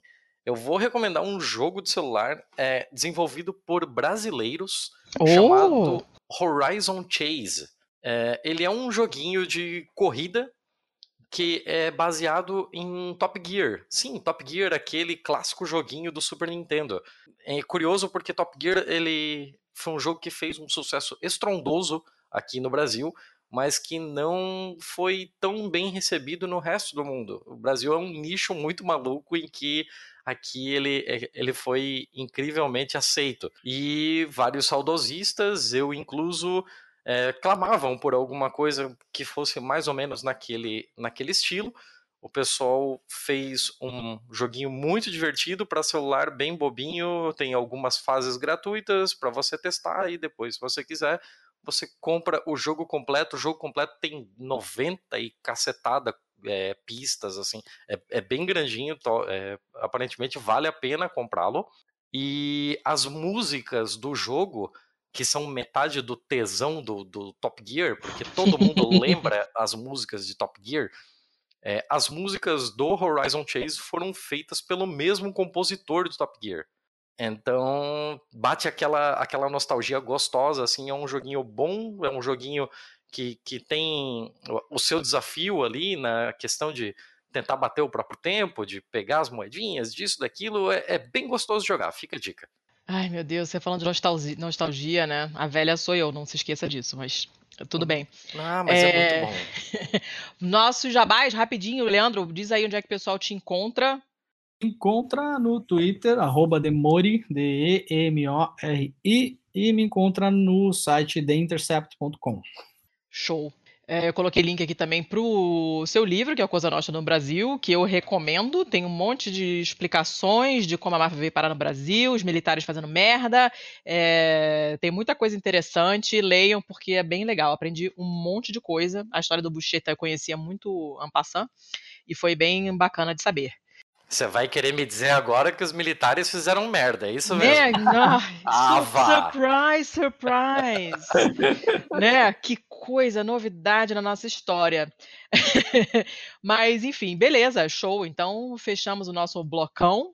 Leandro, muito obrigada por dar esse tempo para a gente num domingo de sol, com um bebê pequeno, para conseguir conversar com a gente. A gente agradece infinitamente. Tiago, quer dizer mais alguma coisa? Valeu, gente. Obrigadão pelo convite aí. Não, pô, Demora, muito obrigado por, por, por disponibilizar esse tempo pra gente. A gente até conseguiu segurar a barra aqui e parecer sério, mas a gente tava igual duas cheerleaders de ah, eu demore! Ah! a gente tava bem louco aqui. a gente, que somos discretos, somos discretos. Conseguiu segurar a barra, nós estamos sempre lá acompanhando todo o trabalho do Intercept. Parabéns para você e para toda a equipe pelo ótimo trabalho que fazem e a gente vai tentar repercutir sempre que possível aqui o, o que está acontecendo. Estamos todos dentro do campo progressista, correndo contra todo esse obscurantismo que está acontecendo no Brasil e a gente só pode agradecer por todo o trabalho que vocês têm feito. É, inclusive Legal, porque a gente, inclusive que a gente usa muitos links do Intercept para nossas pautas, né? E as notícias que a gente comenta no final, as minhas frequentemente vêm do Intercept. Uhum. E, e, a gente usa muitas para basear o programa mesmo, então a gente usa vocês como fonte confiável com bastante frequência, então muito obrigada mesmo. E Legal. até, até uma próxima. Tá, tá bem, só chamar que eu venho. Opa, Obrigadão. Eu vou, eu vou guardar essa frase, hein? Tamo aí, tamo aí, tamo aí. Então, valeu. Obrigadíssima, viu? Valeu, Demari. Tchau, tchau. Até mais. Valeu, tchau, tchau.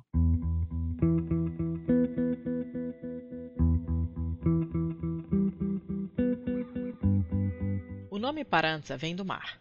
Quem nasce no mar não conhece só um mar. É tomado pelo mar, banhado, invadido, dominado pelo mar. Pode passar o resto da vida longe dele, mas continua inundado. Quem nasce no mar sabe que tem o mar da canseira, o mar das chegadas e das partidas, o mar dos canais de esgoto, o mar que te isola. Tem a cloaca, a via de fuga, o mar barreira intransponível. Tem o mar à noite. À noite se sai para pescar, escuro como breu. Blasfêmias e nenhuma reza. Silêncio. Apenas o barulho dos motores. Dois barcos se afastam, pequenos e avariados, carregados com os faroletes para a pesca até quase afundar. Um vai para a esquerda, outro para a direita, enquanto os faroletes estão na frente para atrair os peixes. Faroletes, luzes cegantes, eletricidade de água salgada. A luz violenta que rompe a água sem nenhuma graça e chega ao fundo. Dá medo o fundo do mar, é como ver onde tudo se acaba. E o que é isso? É esse monte de seixos e de areia que cobre toda essa imensidão? É só isso? Parança é como se chamam os barcos pesqueiros que enganam os peixes com a luz. O novo sol é elétrico, a luz ocupa a água, toma posse dela, e os peixes a procuram, confiam nela. Confiam na vida, se lançam de boca aberta, governados pelo instinto. Enquanto isso, abre-se a rede que os circunda, veloz. As malhas guarnecem o perímetro do banco, envolvendo-o. Depois a luz fica parada. Parece que ela finalmente vai ser alcançada pelas bocas escancaradas. Até o momento em que os peixes começam a ser espremidos um ao lado do outro, Cada um deles mexe as barbatanas, procura espaço. É como se a água se transformasse em uma poça. Todos saltam, quando se afastam mais eles batem. Batem em alguma coisa que não é macia como areia, mas também não é pedra nem é dura. Parece que pode ser rompida, mas não tem como ser superada. Eles se agitam para cima e para baixo, para cima e para baixo, para direita, para esquerda e mais uma vez para direita e para esquerda, mas depois sempre menos, sempre menos. E a luz se apaga. Os peixes são erguidos. O mar, para eles, de repente se eleva, como se o fundo estivesse subindo em direção ao céu. São apenas as redes sendo suspensas. Estrangulados pelo ar, as bocas se fecham em pequenos círculos desesperados e as brânquias que param de funcionar parecem bexigas abertas. A corrida na direção da luz chegou ao fim.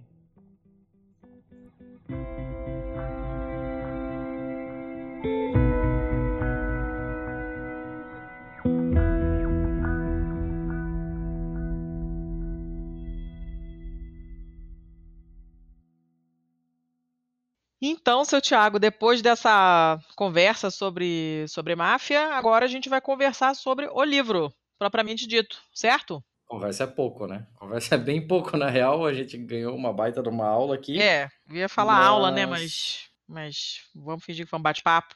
Para não só a palestrinha, né? Né? Mas, não, realmente foi, foi um bate-papo bem legal. E agora, sim, a gente já falou sobre o plano de fundo do, do livro, né? Então agora vamos falar do livro em si. E se eu. Eh, a gente não sei nem se a gente, no meio da gravação, falou sobre o nome do livro. Eu acho que é um bom começo, né? É, eu não me lembro se a gente chegou a falar. A gente, a gente mencionou quando a gente perguntou se, se, se existia esse tipo de, de organização também nas máfias, nas outras máfias, né? Você era uma coisa só da Camorra, que é a máfia napolitana, mas é, não, a gente não parou muito para falar sobre isso, não, né? Uhum. Sem ser. Bom, o, o, título em italiano é La Paranza dei Bambini. E esse La Paranza, paranza não é, não é uma coisa, não é uma palavra usadíssima. Não, não fica, não é óbvio o que que, o que, que significa, sabe? Como uhum. é que hum. tá em português mesmo? Já esqueci? Desculpa, um momento, Sasha. não, o livro saiu aqui pela Companhia das Letras, Catim, é, com o nome de Os Meninos de Nápoles. É, eu não, eu não saberia como traduzir essa parada para o português, porque ele é, procurando a definição no Google, né, em italiano e tal, ele, ele dá tanto o significado de embarcação de pesca, né, costeira, uhum. até 25 toneladas, como uma vela assim, assado, não sei o quê, mas é muito larga, uh, e isso aí, dá uma, dá uma definição né, náutica, que é um assunto que eu meio que eh, detesto. Mas é um barco de pesca, né? Ah, e aí é, depois é, ele dá. Poético, inclusive, né? É, é. E depois ele dá como significado é, regional, e ele bota aqui né, uma coisa, uma extensão desse significado, que é uma coisa só regional, que seria companhia, sociedade, um grupo, né? É você ser o companheiro inseparável de alguém. É uma coisa desse tipo. Porque é exatamente o que acontece no livro, mas não é uma palavra é, conhecida, porque ela é regional, né? E mesmo como tipo de barco, eu não me lembro de ter ouvido isso antes, sabe? Ah, é... Letícia, só, só por uma questão de ordem, ah. já que a gente nem começou e agora você falou ali do negócio, ah, o que acontece no livro. Ah. É, teremos spoilers ou não? É bom avisar, né? Claro que vai ter spoiler, óbvio. Como okay. não ter spoiler?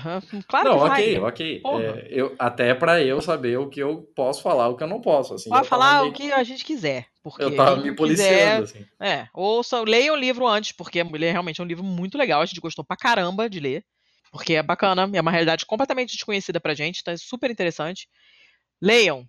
Não, e isso a gente pode falar, e assim, a gente já falou em outros episódios sobre como funciona ali. Eu fiz a brincadeira do Catinho, mas está bem explicado há um ou dois episódios atrás como é que funciona a nossa parceria com a Companhia das Letras. É tudo completamente transparente da nossa parte, a gente não ganha um centavo da Companhia das Letras. É, mas ainda assim, a gente pode falar sem remorso nenhum e não é assim, ai meu Deus, eles, porque eles estão patrocinados, eles têm que falar bem da, do, do livro da companhia. É, não, não temos. Inclusive, a, a, gente tem algumas críticas, alguns defeitos que faremos. Uhum. Não, não, temos nenhuma. Nada é podado pela companhia, a gente está livre para falar o que quiser sobre o livro. E eu posso encher a boca para falar. Leiam esse livro. É muito bom. É, eu tenho um problema que há muito tempo eu não parava para ler ficção.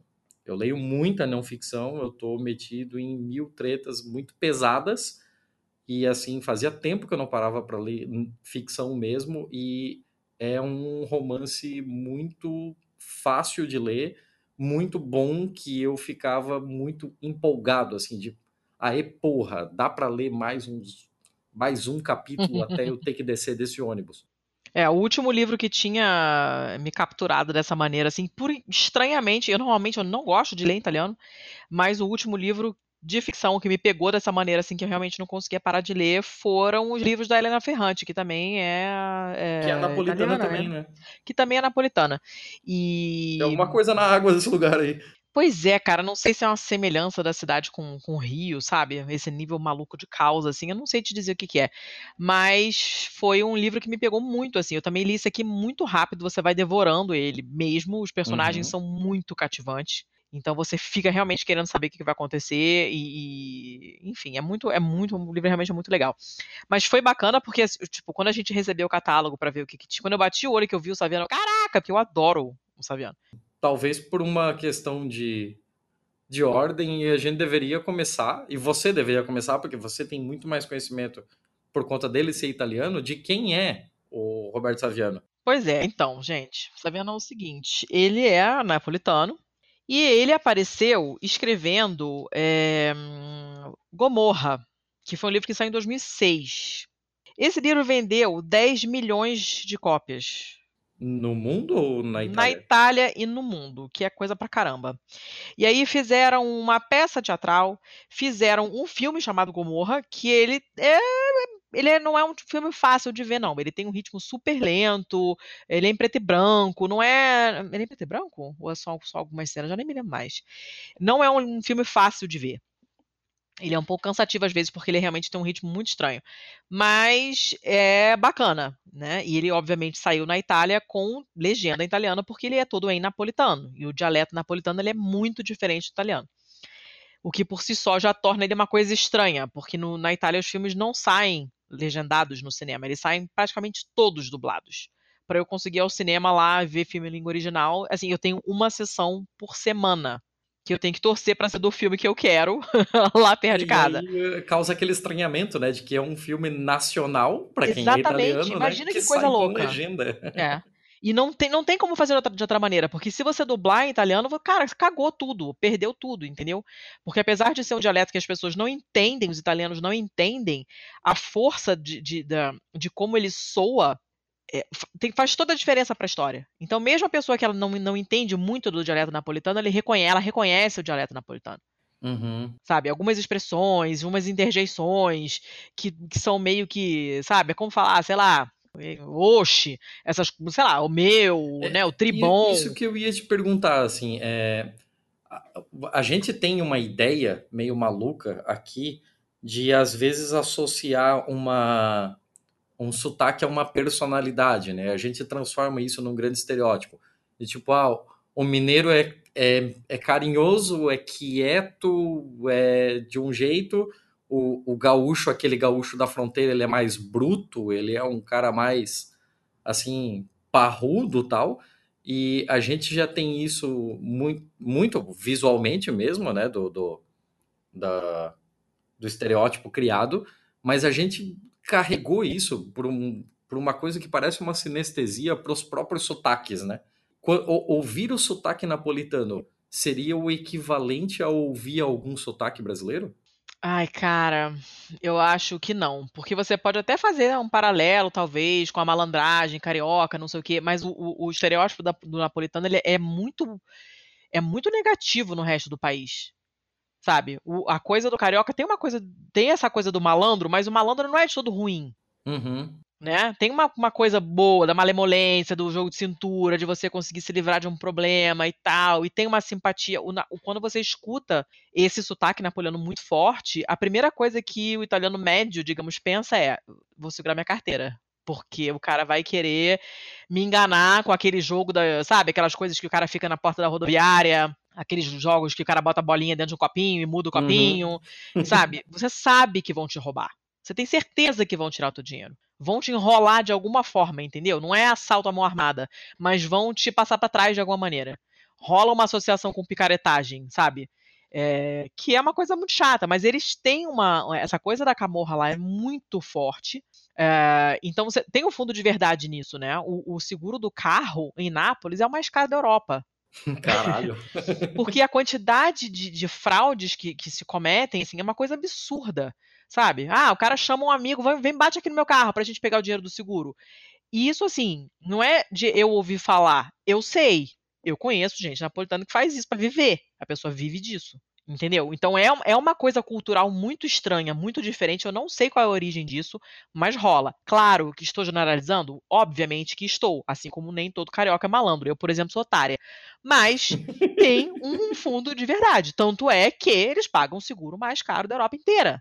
A primeira vez que eu fui a. Eu não, sei, não me lembro mais se eu comentei isso quando eu estava conversando com. Por a gente estava conversando com o Demore, mas a primeira vez que eu fui a Nápoles, que foi em 2001, tá? Outubro de 2001, mais ou menos. Então já, né? Já tem tempo. É, quando a gente andava na rua, eu e minha amiga Valéria, a gente andava e falava, gente, o que é esse negócio no volante do carro? Que porra é essa? O volante é. Você não vê o volante, porque tem uma coisa redonda de ferro laranja que cobre o volante inteiro. A gente não entendia que merda era aquela. As duas pobres inocentes, né, otárias do Rio de Janeiro, achando que era uma coisa, sei lá, contra o sol, pro volante não ficar pegando fogo, né? Porque uhum. faz calor e na... Não, aquilo é trava. É um disco de ferro, entendeu? Que cobre o volante inteiro. Porque aquela trava, como é que era o nome daquela? Tinha uma trava que famosa que fazia propaganda na televisão que o símbolo era um homenzinho forte, musculoso, assim? É, tinha uma trava em Y, tinha trava carneiro, eu lembro. É, dela. nada, não, não, não, isso aí é fichinha. Então a parada é um círculo de ferro inteiro que cobre o volante. Então, sabe, é uma coisa anormal. Eu nunca vi isso em lugar nenhum. Eu viajei bastante pela Itália. Eu nunca vi isso em outra cidade. Em lugar nenhum, sabe? É um negócio muito doido. Você vê quatro pessoas em cima da lambreta, entendeu? Fora essa coisa louca de você não usar capacete, o, o capacete todo fechado integral. Porque se você usar capacete, você tá indo matar alguém, tá indo arrumar, né, roubar um banco. Você não tá na sua vida normal. É uma cidade muito estranha. Eles têm uma cultura mesmo local que é muito esquisita. Então tem um fundo de verdade nisso, né? Da, da, das pessoas ficarem com o pé atrás, achando que vão ser passadas para trás de alguma forma, porque realmente é uma coisa que acontece. Né? Então o pessoal não confia muito em napolitano, tem essa associação muito forte. Por isso que o filme, essa volta toda, né, para explicar por que, que o filme não podia ser dublado. Se vê que eu tô bem hoje, né? Pra cacete. tá, sendo que eu tô super bem hoje. Não, não dá para ser dublado o filme. Se você dublar o filme italiano, acabou. Não dá. Perdeu a graça toda. Mesmo a pessoa não entendendo aquele napolitano, a força da, da, da imagética mesmo do sotaque na sua cabeça te transporta para a cidade, para todas aquelas coisas malucas que estão acontecendo ali. Né? Uhum. Então o filme era legendado. E eu me lembro que eh, a gente foi ver com um grupo de amigos e tal, e a gente não sabia que ia ser legendado. Né? A gente ficou, pô, como será que vai ser e tal, e não sei o quê. E a gente riu pra caramba quando começaram as legendas, porque eles não estão acostumados. Então tem uma dificuldade em você ler legenda. Óbvio, se você não, não, não cresceu vendo o filme legendado, você não sabe para onde olhar, né, na tela. E, e pela estranheza mesmo, de saber que aquilo é muito. É, é um filme do seu país, né? Eles estão acostumados com dialetos incompreensíveis, porque, eh, como todos os países da Europa, você tem uma, uma, uma diferença muito grande de, de, de, de, modo de falar e de dialeto mesmo, de uma parte com a outra do país, que às vezes é incompreensível. Hum, eles estão acostumados, não é uma coisa estranha, mas.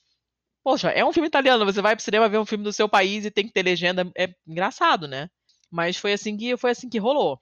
Então Sim. essa coisa da língua é muito é muito forte. E é engraçado porque no livro ele usa muitas frases inteiras em dialeto. É, e você leu o livro em italiano e eu li o livro é, na tradução da Companhia das Letras. Uhum. Isso é, inclusive, eu acho que nós temos até um, um link na, na própria pauta falando sobre a questão de tradução uhum. e o cuidado que a tradutora teve de manter várias coisas num português muito estranho, mas que ela entendeu como o mais próximo de conseguir traduzir esse dialeto napolitano mesmo. Então, uhum. a, cara, é muito difícil de você ver uma frase que não tenha um apóstrofe, né? É. Porque eles vão emendando palavras, inventando palavras e sai comendo toda a sílaba que para eles não precisava ter ali para tornar a frase compreensível. É, é muito engraçado. E eles têm essa coisa do. Eles, tra... eles traduzem esse O antes do, dos, dos apelidos também? Ou Copacabana, o Maraja, é, o Maraja, que não, nem sei se eles falam com J ou com I, é, porque o, esse, esse som J não existe. É, mas esse, J não, esse som J não existe em italiano. Hum. É, a letra não faz parte do alfabeto italiano. Então você tem casos malucos, tipo a Juventus. Ah, pera, pera, é... pera. Não tem J em italiano. Não. E tem o time da Juventus. É. Uh... Tem uma, tem uma cidade chamada Iesi, que é com J, Jesi. Mas que porra. É, não, nada, Nossa, nada não é sabia. simples. Não, Não, é. E a vida do Homo sapiens. O personagem principal é o Marajá, né? É, um mas eu não sei, J. eu não sei porque não tem acento no final, então eu não sei se é oxito na palavra. É, e eu não sei se eles pronunciam como J. Esse som J, ele não existe oficialmente no italiano. Ele existe em vários dialetos, mas se você pegar o italiano, italiano, italiano mesmo, tá? Na regra, não sei o que lá, não tem. Esse som Uhum. J não existe, né? A gente, que nem o som R, não tem também em italiano. Esse som não existe. Mas o dialeto toscano tem. Olha que lindeza. Que, que maravilha. Isso é muito, cara, isso é muito maneiro. Tipo, a- o, o C intervocálico no toscano, ele vira R. Como é que é? É, o C, quando ele tá entre vogais, é, em- em- no dialeto toscano, ele vira R. Então, em vez de falar la casa, que é, obviamente, a casa, eles falam la casa. Mas que não faz o menor sentido isso. Não faz o menor sentido, até porque esse som não existe. Tanto é que se você perguntar para um italiano qual é a marca do seu carro, ele vai falar Honda, que é o Honda, porque ele não sabe falar RAM. Entendeu? Mas, se você pedir para sacanear o toscano, ele sacaneia. Aí tem uma frase que todo mundo usa para sacanear o toscano, que é La roja rola rola ranuccia. Que é La Coca-Cola com La Canuccia, que seria Coca-Cola com canudo, em italiano. E o toscano fala La roja rola rola ranuccia. Então, não tem esse som oficialmente, mas em alguns dialetos tem. Então, eu não sei, no dialeto napolitano, se esse J, se ele vira IA, como vira no italiano, que é o caso da Juventus, é o caso dessa, dessa cidade Iesi. Uhum. É, não sei se vira J, não sei se é oxítona, então não sei se é Maraja, Marajá, Maraia, Mar... não sei, não sei te dizer, sinceramente. Não tem acento, então eu não, não sei. Eu acho que é Maraja, porque se tivesse acento seria Marajá. Teria um acento, né? Se tivesse um, fosse oxítona, teria um acento. Uhum. É, É, e aí, no caso, nós temos um personagem também que, que é relativamente importante para a trama, que é o Copacabana, Ai, gente, eu ri E- tanto quando ele que é apareceu. sensacional, né? Você já, você logo no primeiro capítulo você esbarra com um cara que o apelido dele é Copacabana e ele é um mafioso que tem esse apelido porque ele lava dinheiro com um hotel no Brasil. Maravilhoso. Então, pô, você já tem uma, um negócio que casa muito bem com tudo que a gente falou com o Demore e tal. E, e você quer falar um pouco sobre? Não, eu acho divertidíssimo isso. O que, que você acha que a gente deve fazer um resumo da história? Não, foda-se. Eu acho que. não, porque, porque só, a gente tem que ser meio curto é, aqui. A gente não, já falou uma hora com o Demore. É foda, né? O negócio é que é o seguinte: a gente começou falando do título e não foi para lugar nenhum. Esse La Paranza dei Bambini, né? Que é essa, esse, essa. Os Meninos de Nápoles, que eu achei que foi uma tradução certa, porque como é que vai traduzir Paranza? Né? Não, não, não sei de que outra maneira se poderia ser traduzido. É, e é isso mesmo, porque eles são um grupo daqueles que estão sempre juntos, né? Então tem essa coisa da fidelidade também, isso aparece, aparece muito forte no livro, porque é um tema recorrente na máfia, tem essa coisa da fidelidade. Né? Você não vira casaca, você não, não, não delata, você não muda de família, isso não existe. Você fica preso ali às suas, às suas alianças, né? São coisas levadas muito a sério. Então esse termo parança se aplica bem, porque é um grupelho que fica junto, não se separa. E Bambini, porque eles são muito jovens. Uhum. Né? É, eu acho que eles têm 15 anos, né? 15, é, 16. tem alguém que tem até menos, talvez. Eles são realmente muito Sim, jovens. o biscoitinho. Não... Como é que ficou é... o nome do biscoitinho italiano? Biscottino. É biscoitinho mesmo, biscottino. e os nomes são maravilhosos. O, os nomes são coisa... ótimos, porque é bem aquele negócio de moleque mesmo, que é... todo mundo se trata por apelido. Pô, Mas é uma coisa também regional. A galera que colava no meu rolê, no meu, na minha adolescência e pré-adolescência, era o Zoinho, o Foguinho, aí tinha o Cazuza, o Lemos, o Godo. O Godo não tem nada a ver com Godos e Vigos e Godos, mas beleza. então, tipo, o JB, o Dedo, o Ezelgio, o Gimli. Nossa. Então, cara, a gente, todo mundo, ninguém tem nome, todo mundo se trata pelos apelidos. E isso é uma coisa que eu, que eu me identifiquei pra caralho, assim. Mas isso é uma coisa, é uma coisa muito regional também. É, e tem variações assim engraçadas, né? Por exemplo, na minha cidade lá e tal, ninguém tem apelido, é normal. Na cidade, por exemplo, da minha sogra, que é do lado da minha, quando eu digo cidade, eu estou sendo extremamente generosa. Estou falando de um vilarejo, tá? É, não, não fique imaginando uma coisa que não tem nem água corrente, que não é, né? É uma coisa civilizadinha. Porém, é um buraco, tem pouquíssimas pessoas morando, todo mundo se conhece. Tem uma praça, hum, embaixo da torre do sino, e todo mundo fica ali em volta no bar, porque só tem aquele lugar ali para se encontrar. As coisas acontecem na praça exatamente como em 1200, né? É, e nesse lugar que fica a sete minutos de carro da minha casa, todo mundo tem apelido. Assim, uh, o, o, pessoal, o pessoal na Itália tem assim essa identificação com apelidos como tem aqui, que você tem que ter algum nível de intimidade e amizade para dar apelido para alguém ou não? Ah, não. Não. Não, não. Não Porque aqui Mas tem é... isso, né? Tem. Mas eu acho que também tem uma variação regional para isso. Aqui em Curitiba, qualquer lugar. Que é engraçado, né? Ai, o Curitibano é frio, né? Eu chego em qualquer lugar da. A, a segunda fala que a pessoa se, se, se. Eu tô pensando em italiano agora, meu Deus do céu. A segunda fala que a pessoa joga para mim, ela já me chama de ler. Em todos, qualquer lugar onde você for, em todos os lugares, qualquer lugar. Pode ser a clínica para fazer o exame, a mulher da recepção, não, Lê, vem cá comigo, é assim. Eu não entendo por quê. Eu não me incomodo nada, eu gosto que as pessoas me chamem por apelido. Tenho vários e adoro todos, isso não é um problema. Mas eu acho engraçado como no Rio, que é muito mais informal, isso não acontece. Eu não sei qual é a lógica, mas aqui rola. E eu fico, eu morro de rir. Assim. é muito engraçado.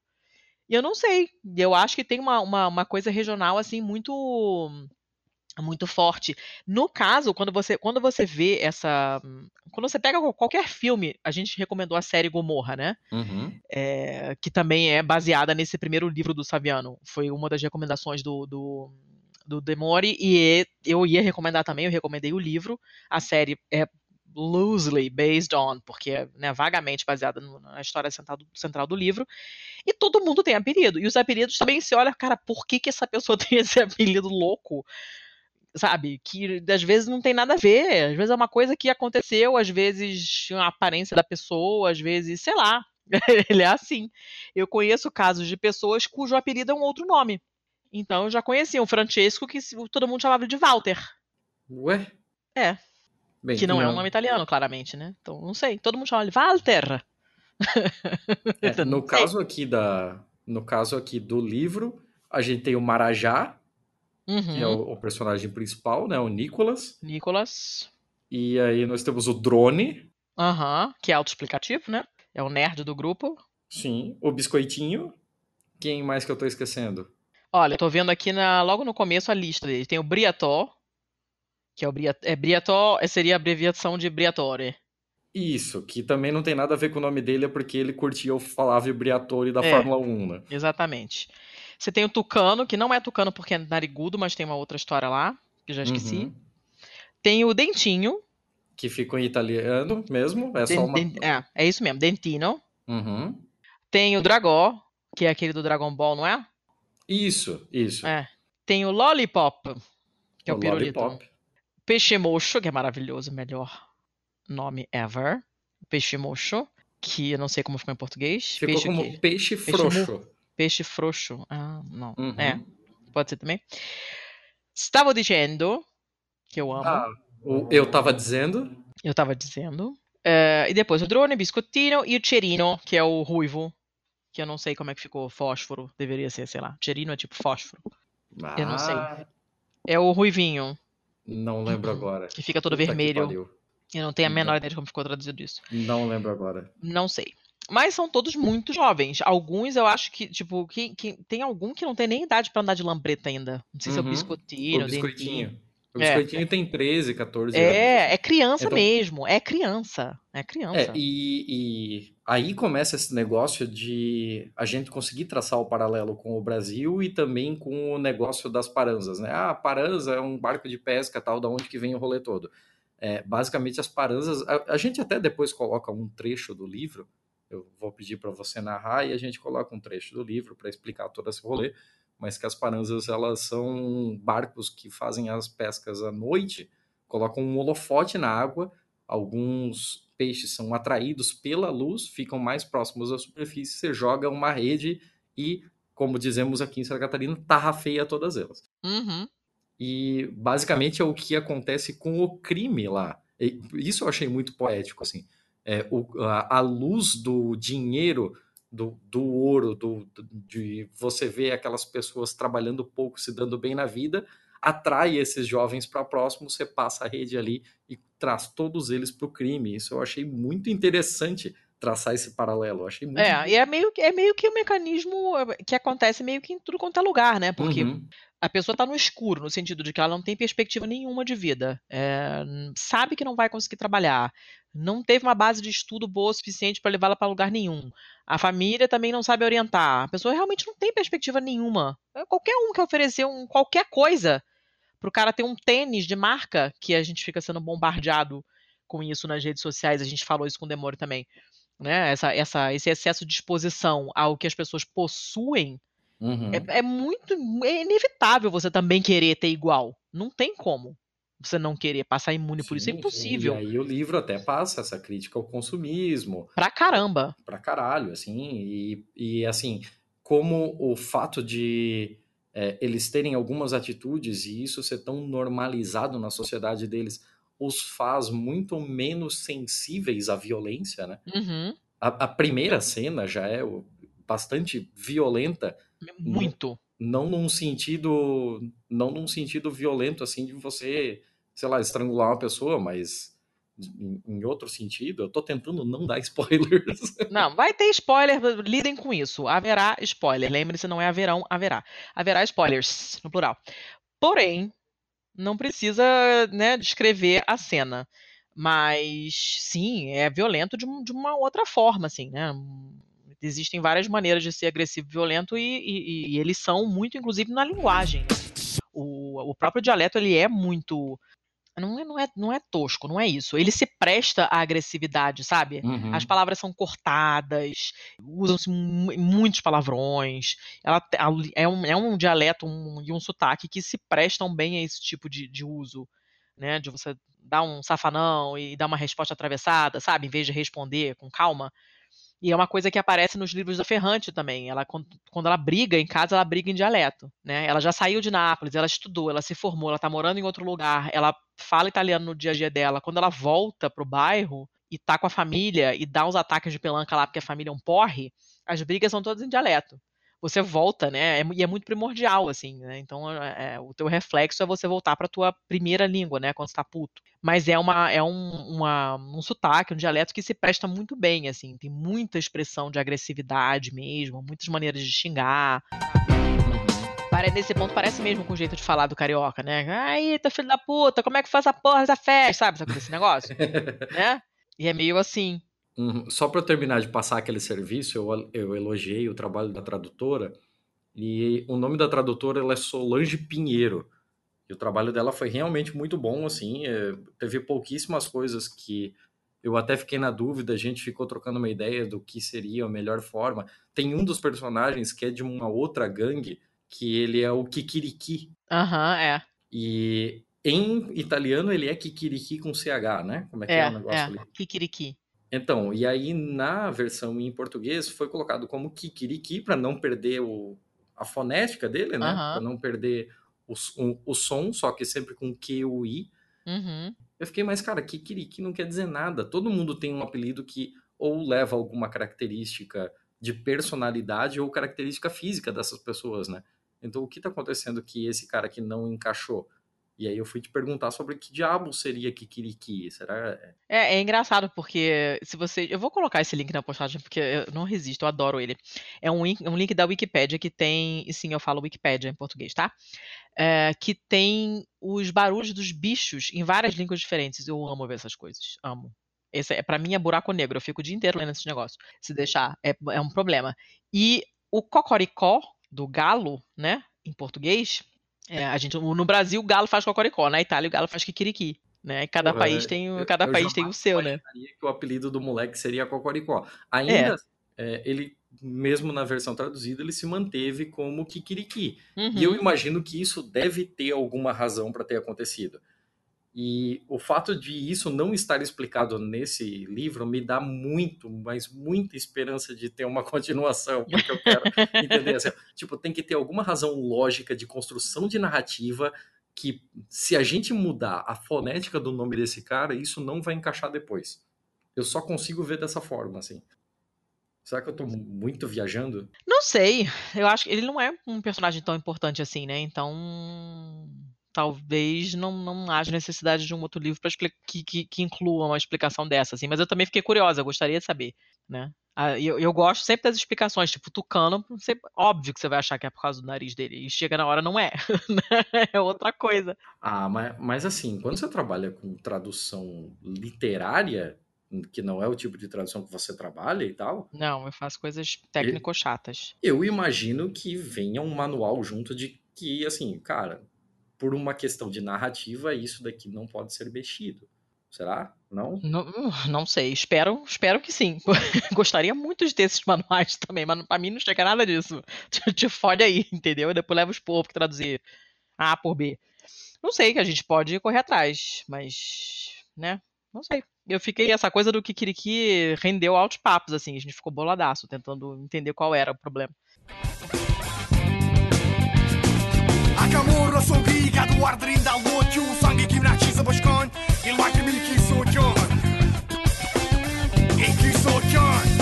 Se ha paura fare dignità ma ci tonda tonda tonda tonda tonda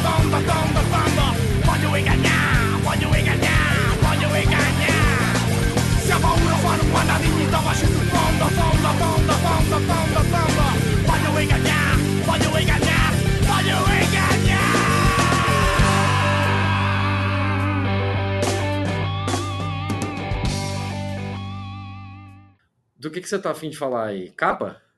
Ah, pode ser. Como é que é a capa do teu? Da versão da Companhia das Letras? Então, a, a capa da Companhia das Letras é a capa que está, inclusive, na capa do nosso episódio também. Está com porque- descrição, porque nós somos acessíveis. Né? Porque, Né? porra, não custa nada você fazer uma descrição. Inclusive, eu me divirto fazendo. E, basicamente, a capa, ela é a de um moleque de costas. E ele tá com uma camisa branca, uma calça jeans e uma pistola na cintura.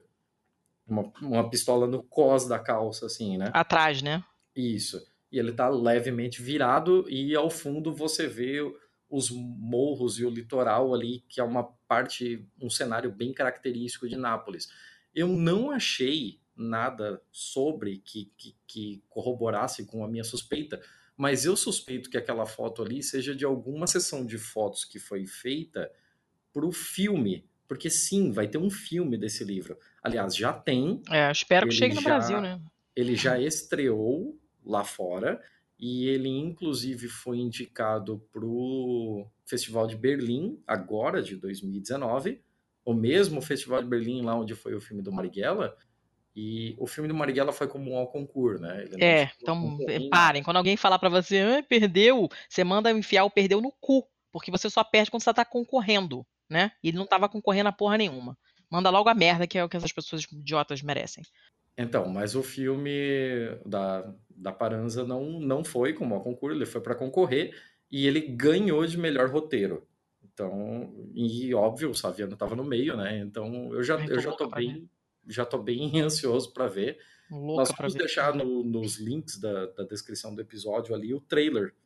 Eu não sei se tem algum trailer com legenda em português, porque assim, é, acabou de acontecer, mas vamos procurar se, se tiver algum com legenda em português a gente coloca. Eu achei um com legendas em italiano, É, mas a gente, é eu vou a gente dá nossos pulos assim. Mas eu achei assim uma capa que ela passa a ideia do que é o livro. São jovens, são jovens que são filho da puta da moto. São jovens, são jovens que são violentos e você vai acompanhar essa trajetória deles de momento em que eles se deslumbram com o crime até o momento que eles conseguem é, ganhar algum respeito, começar a ser alguém nessa vida de criminosos, entre mafiosos que já são dessa máfia tradicional, da camorra. E eu acho que isso tudo é bem passado pela capa. Eu não, não achei nenhum problema na capa, assim. Mas eu sei que é bem diferente da capa italiana, né?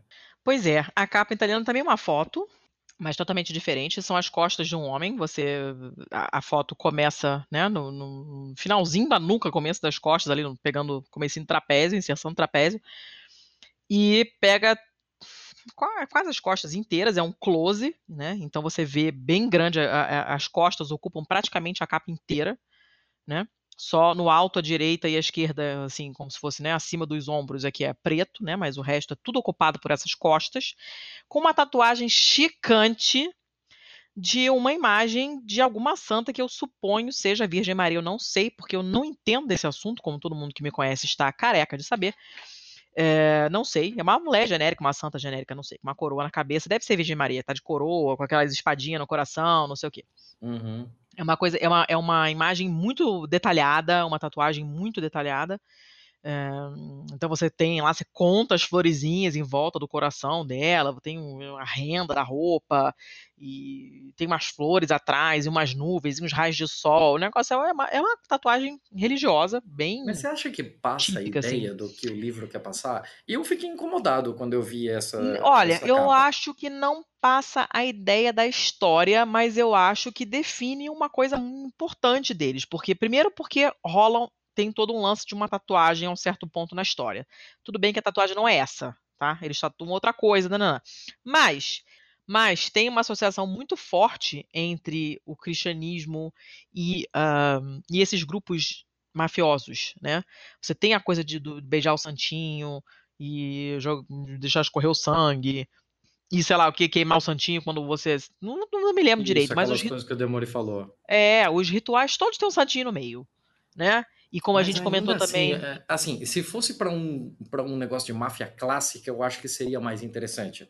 Agora, com relação a essa capa italiana, para os meninos de Nápoles, eu não consegui ver uma associação tão forte assim. Porque nenhum deles tem um apego muito grande à religião. Não, eles não realmente tem nada não. que aconteça no livro assim em que a igreja seja um negócio incrivelmente importante. Óbvio que tem uma igreja porque, porra, é Itália, né? Mas É, não, na história realmente não tem. a igreja não faz parte de nenhuma parte da, da história que valha uma menção tão forte. E assim, eh, da primeira vez que eu vi essa capa, inclusive, eu, eu demorei a ver as costas de alguém. Eu pensei que era só uma imagem de santa. Então, eu fiquei, cara, eu, eu tô lendo esse livro e isso não bate com o que tá ali. É, tem. Eu, eu acho a capa brasileira acho que melhor, porque realmente É, 1 a 0 descreve melhor Brasil. o que está acontecendo, né? Mas é, ponto pro Brasil. Mas eu não desgosto dessa aqui, não. Eu acho que é porque na minha cabeça essa associação de máfia e religião tá muito, é muito forte. A gente sabe que é assim, sabe? Tem procissão na igreja que faz reverência na frente da casa do chefe mafioso, sabe? Tipo, a gente sabe que é assim, né? Então, talvez pra mim que tô mais acostumada a fazer esse tipo de associação na minha cabeça, fique mais óbvio, mas eu ainda prefiro a capa brasileira. Eu não acho ela feia, só acho que ela realmente não passa a ideia do que, que é a história. Né? E essa ponto de capa- vista brasileiro, sim. E essa capa brasileira, preta e branca, com ah, o contraste da- do- dos letreiros em vermelho, fica muito bom. Uhum. Particularmente, eu acho que passa uma ideia muito legal. Assim. O, o vermelho dá a ideia de sangue, dá a ideia de perigo, dá, é, mexe com toda aquela imagética que a gente quer realmente que seja acionada por esse tipo de coisa. Né? Ah, dá uma ideia de urgência, né? Uhum. E aquela coisa toda que a gente, que a gente já sabe, né? É, Sim, é legal. Eu gosto, prefiro a brasileira, mas não desgosto dessa aqui, não. Eu não sei nem se saiu com- em algum momento com outra capa, na real, porque essa aqui é uma edição da Feltrinelli e é uma versão Baratex. Olha, a foto, tô vendo aqui agora. A, a foto é Our Lady of Sorrows. Eu não sei traduzir isso em português, gente. Nossa Senhora do quê? Da tristeza? Nossa Senhora das Dores. Das dores? É. Ah, é? Tadinho. Uhum. Dá um paracetamol pra ela. É, é isso, eu não sei. Então tem a foto do cara aqui e tal, não sei o que lá, mas não, não realmente prefiro a brasileira. Uhum. Ponto pro Brasil. Ponto É, pro Brasil com a tradução. A tradução tá Uhum. muito boa. É, você falou. Ponto, Eu fiquei até com vontade de ler em português depois pra ver como é que tá. ponto pro Brasil pro acabamento. Eu achei o livro, agora falando da Companhia das Letras, né? Agora, foda-se como ficou essa edição da Feltrinelli. Vamos falar da Uma Companhia merda, das é papel Letras. higiênico. Uma gramatura muito boa, a letra tá em, tá em fonte boa, tá muito bem diagramado, assim, do que eu, na minha opinião de merda, de quem não é um designer, consegue consegue pegar dessas coisas, de só ter experiência de li- livros feito um filho da puta. E assim, eu achei o livro muito bom. Particularmente a, a edição que a Companhia das Letras me mandou, ela tem um leve defeito na impressão da capa, que eu vou até tirar uma foto e coloco no, coloco no post também. Mas assim, sabe quando você vai mandar imprimir uma folha e o toner já tá fraco? Uhum. Então, numa parte do topete ali, do, do cara na, na capa, ela tá um, pouco. tá com algumas falhas de impressão, você vê algumas linhas, algumas coisas que não deveria estar ali, mas não é nada que prejudique em nada a, a compreensão tanto da capa. É, não, não vejo outros problemas nem de recorte de guilhotina na hora de montar o livro. Nossa, esse aqui, a minha é terrível. Terrível, parece que foi cortado com faca de pão. É uma coisa horrorosa. É papel Então. higiênico cortado com faca de pão. Não, a, a, da, a da Companhia das Letras na questão de corte, na questão de lombada, de, de cola da lombada, na questão de é, impressão interna da- das folhas, está tudo perfeitinho. Falar da história nem se fala, a história é fodaralha e acaba de um jeito que, meu Deus, eu preciso. Cara, eu, eu olha, torço assim, é wishful thinking mesmo. Eu quero que tenha um segundo livro. calma. Eu preciso de um segundo livro. Não vamos falar do final agora, por favor. Entretanto, o final é pesado, é muito Ai, pesado. gente. Tá, antes do final, tá? Você chegou a marcar alguma coisa aí que te chamou atenção? Do livro como um todo, assim, você, você tá falando de acontecimentos do É, livro? é, t- olha só, eu sou, eu sou, eu sou muito, você já sabe que eu sou chata em vários níveis, né? Quem ouve sabe, quem me conhece sabe. Porém, eu sou particularmente chata quando eu tô lendo, porque uma história nhé, bem contada, ela vira uma história legal, né? E uma história interessante contada não, né, de maneira nhé, ela vira uma história nhé, né? Então eu, te, eu, eu acabo dando mesmo peso praticamente ao conteúdo e à forma Uhum. né? Eu prezo muito por autores que, que fazem magia com as palavras, assim, sabe? Que usem uns, um- umas expressões diferentes, que tenham um, Como é que chama? Como é que eu vou dizer isso? Um turn of phrase, uma maneira de você de colocar que você fica, caraca, queria muito ter escrito isso.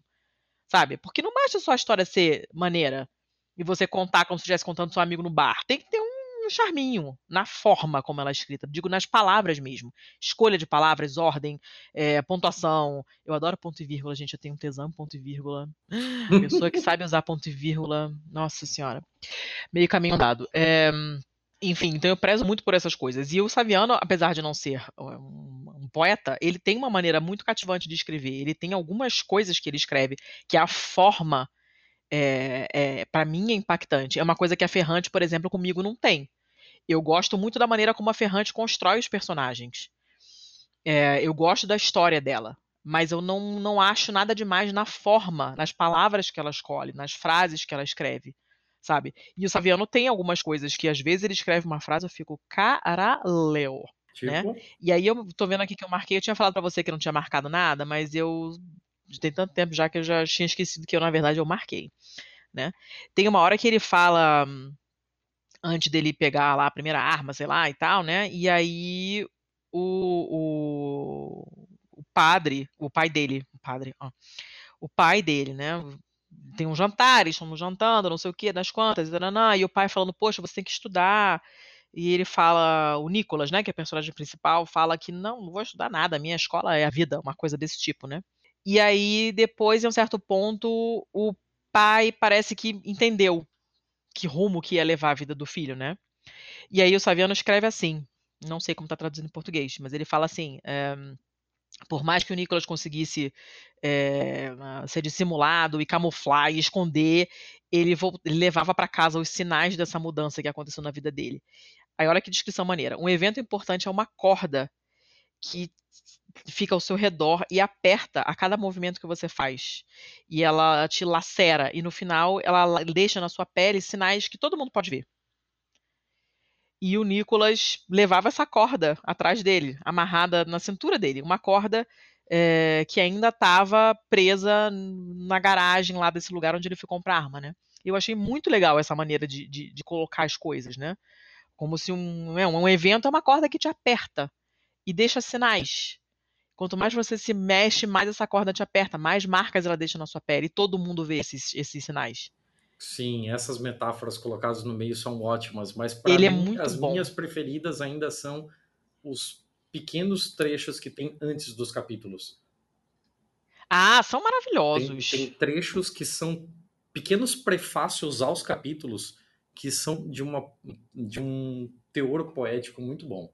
Ele tem um, ele tem um olhar muito muito interessante, assim, né? A maneira dele ver as coisas é bem, é muito interessante. Eu gosto demais das coisas que ele escreve e das coisas que ele fala também. As entrevistas dele, você vê que ele é um cara sagaz, sabe? Que percebe umas coisas de uma maneira que não é, um, não é o normal.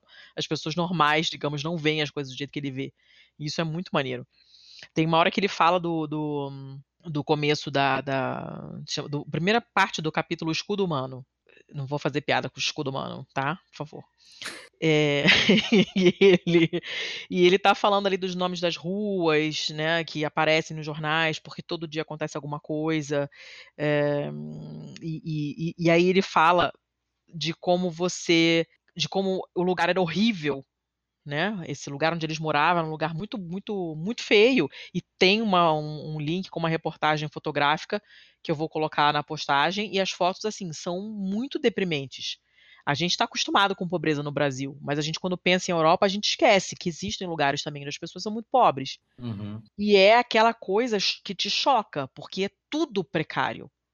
Tudo, né? Então é poça d'água dentro do prédio, é tudo pichado, é fio aparecendo, é lixo em tudo quanto é lugar, são aquelas roupas penduradas em tudo quanto é lugar, e é assim mesmo essa coisa de, de, que é bem típica de Nápoles, que aparece em cartão postal, aparece é, quando se fala de Nápoles, as pessoas pensam logo, né, as cordas com as roupas penduradas atravessando um beco assim entre dois prédios, e é assim mesmo. Né? Mas em particular nessa, nessa parte da cidade que eles mencionam, que é Scampia e Levele, que são esses prédios que deviam ser umas coisas arquitetônicas maneiríssimas e viraram pardieiros, onde a droga rola solta, é, a, o nível de degradação é muito alto. Então você realmente. É, é, as fotos são horríveis de ver, assim, sabe? É porque uhum. talvez cause menos impacto pra gente. Primeiro, primeiro que a gente tá acostumado. Segundo, que é todo mundo branco. É, terceiro, que as pessoas estão vestidas porque faz frio no inverno, né? Então você não tem moleque com a camisa toda furada que só tem uma manga, porque a pessoa sente frio. Então rola roupa, né? As pessoas estão vestidas, é diferente do que a gente vê no Brasil. Mas você, você entende que tem um nível de degradação ali muito grande, que essas pessoas não têm nada. Você entende que aquela pessoa ali ela não tem carro, ela estuda numa escola merda, ela fala italiano igual a cara dela, provavelmente vai ter que traficar droga de alguma forma para sobreviver. Você entende tudo isso, sabe? É, é, é, muito é muito é muito bruta assim a essa foto-reportagem, né? Eu fiquei bem impactada, apesar de já conhecer, mas caramba, quando você vê as fotos, você fica, caraca, sabe? E aí esse comecinho do capítulo fala de como esses é, esse lugar é complicado, né? E as pessoas ele descreve a pobreza dos lugares, né? Ele fala de muros que cospem ameaças, porque todos eles têm alguma coisa escrita de negativo, uma coisa vai morrer, seu filho da puta, seu merda, seu escroto, né? Fodam-se os viados, é coisa desse tipo que tem pichado, né? Em muro, a gente sabe, né? Mas como de por outro lado, eles se identificam com essa parte da cidade. E você pertencer, mesmo que seja pertencer a uma coisa de merda, é, é muito instintivo pro ser humano, né? Todo mundo sabe que aquilo é uma bosta de lugar. Mas é o lugar deles. Eles conhecem todo mundo, eles sabem como funciona, eles estão inseridos na cultura, eles falam o jargão e as gírias, eles entendem o que está acontecendo, eles são dali e eles se identificam como dali.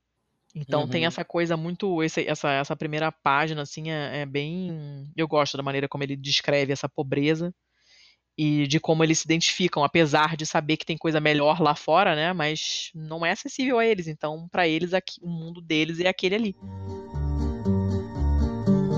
Venivi a fare legge sta parte da chi sta vostri gente rispettata, con di l'onore e leggi l'onorata, con di non si perdona infamità.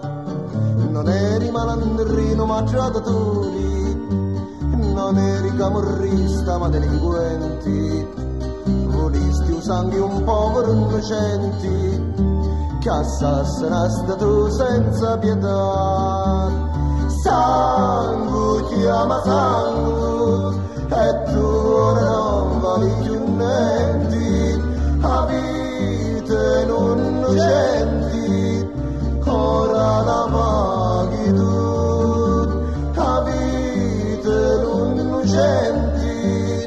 ora la paghi uh, Letícia Oi. Eu acho que a gente precisa acabar. Por favor. Porque a gente ainda tem um bom, mal e feio para fazer. Né? Esse episódio eu gostaria que não chegasse a três horas. É, para sua saúde mental. Eu queria. Eu, eu não vou falar do final, óbvio, né? Porque eu falei que ia ter spoiler, acabou não tendo. Olha só, nós somos magnânimos. Porém, é, eu preciso falar do impacto que esse final teve. Eu chorei muito. Por favor, fale. fale. Final. Eu tava na casa do meu irmão, é, e, tipo, tinha que terminar de ler pra gente, porque a gente tinha gravação marcada com o Demora. Eu queria. Tudo bem que a gravação foi sobre o livro do Demora e outra coisa, mas eu queria terminar esse, esse livro. E aí, fomos pra casa do meu irmão, minha filha tava jogando videogame lá com ele e tal, e tô eu lá, lendo, serena, plácida, terminando o livro, sentada no sofá. Acabaram de jogar, vão lá jantar com a mamãe, não sei o que, beleza. Eu comecei a chorar, assim, de soluçar, e foi ridículo, porque ninguém percebeu. Eles só perceberam quando eu tava levantando para ir embora. Eu estava com a casa, a cara toda inchada, igual um bicho, chorando de soluçar. Não estou sendo eufêmica, que não é do meu feitio, como vocês estão carecas de saber. Cara, assim, de soluçar mesmo, de não conseguir terminar a frase. Eu chorei muito lendo esse final, assim, muito. Teve um impacto muito grande.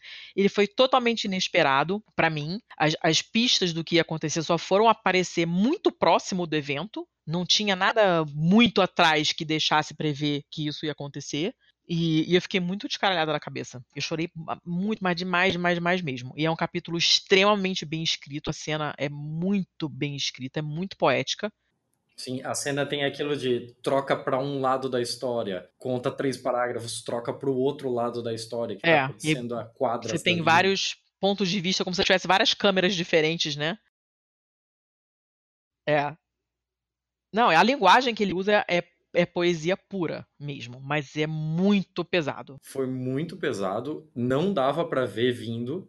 não dava pra imaginar que fosse aquele o desfecho. Ah, que bom que você também acha, porque eu sou péssima nessas coisas. Eu não trabalho com entrelinhas. As pessoas têm que jogar as coisas na minha cara. Eu sou muito ruim de entrelinha, não entendo, sou burrinha, tá? Então, as coisas que as pessoas pegaram, ah, lá no capítulo 2 ele tinha falado, eu não pego nada disso. Então, a maioria das coisas me dá um tapa na cara. Mas Nesse caso, eu realmente. Eu voltei assim, eu falei, não é possível.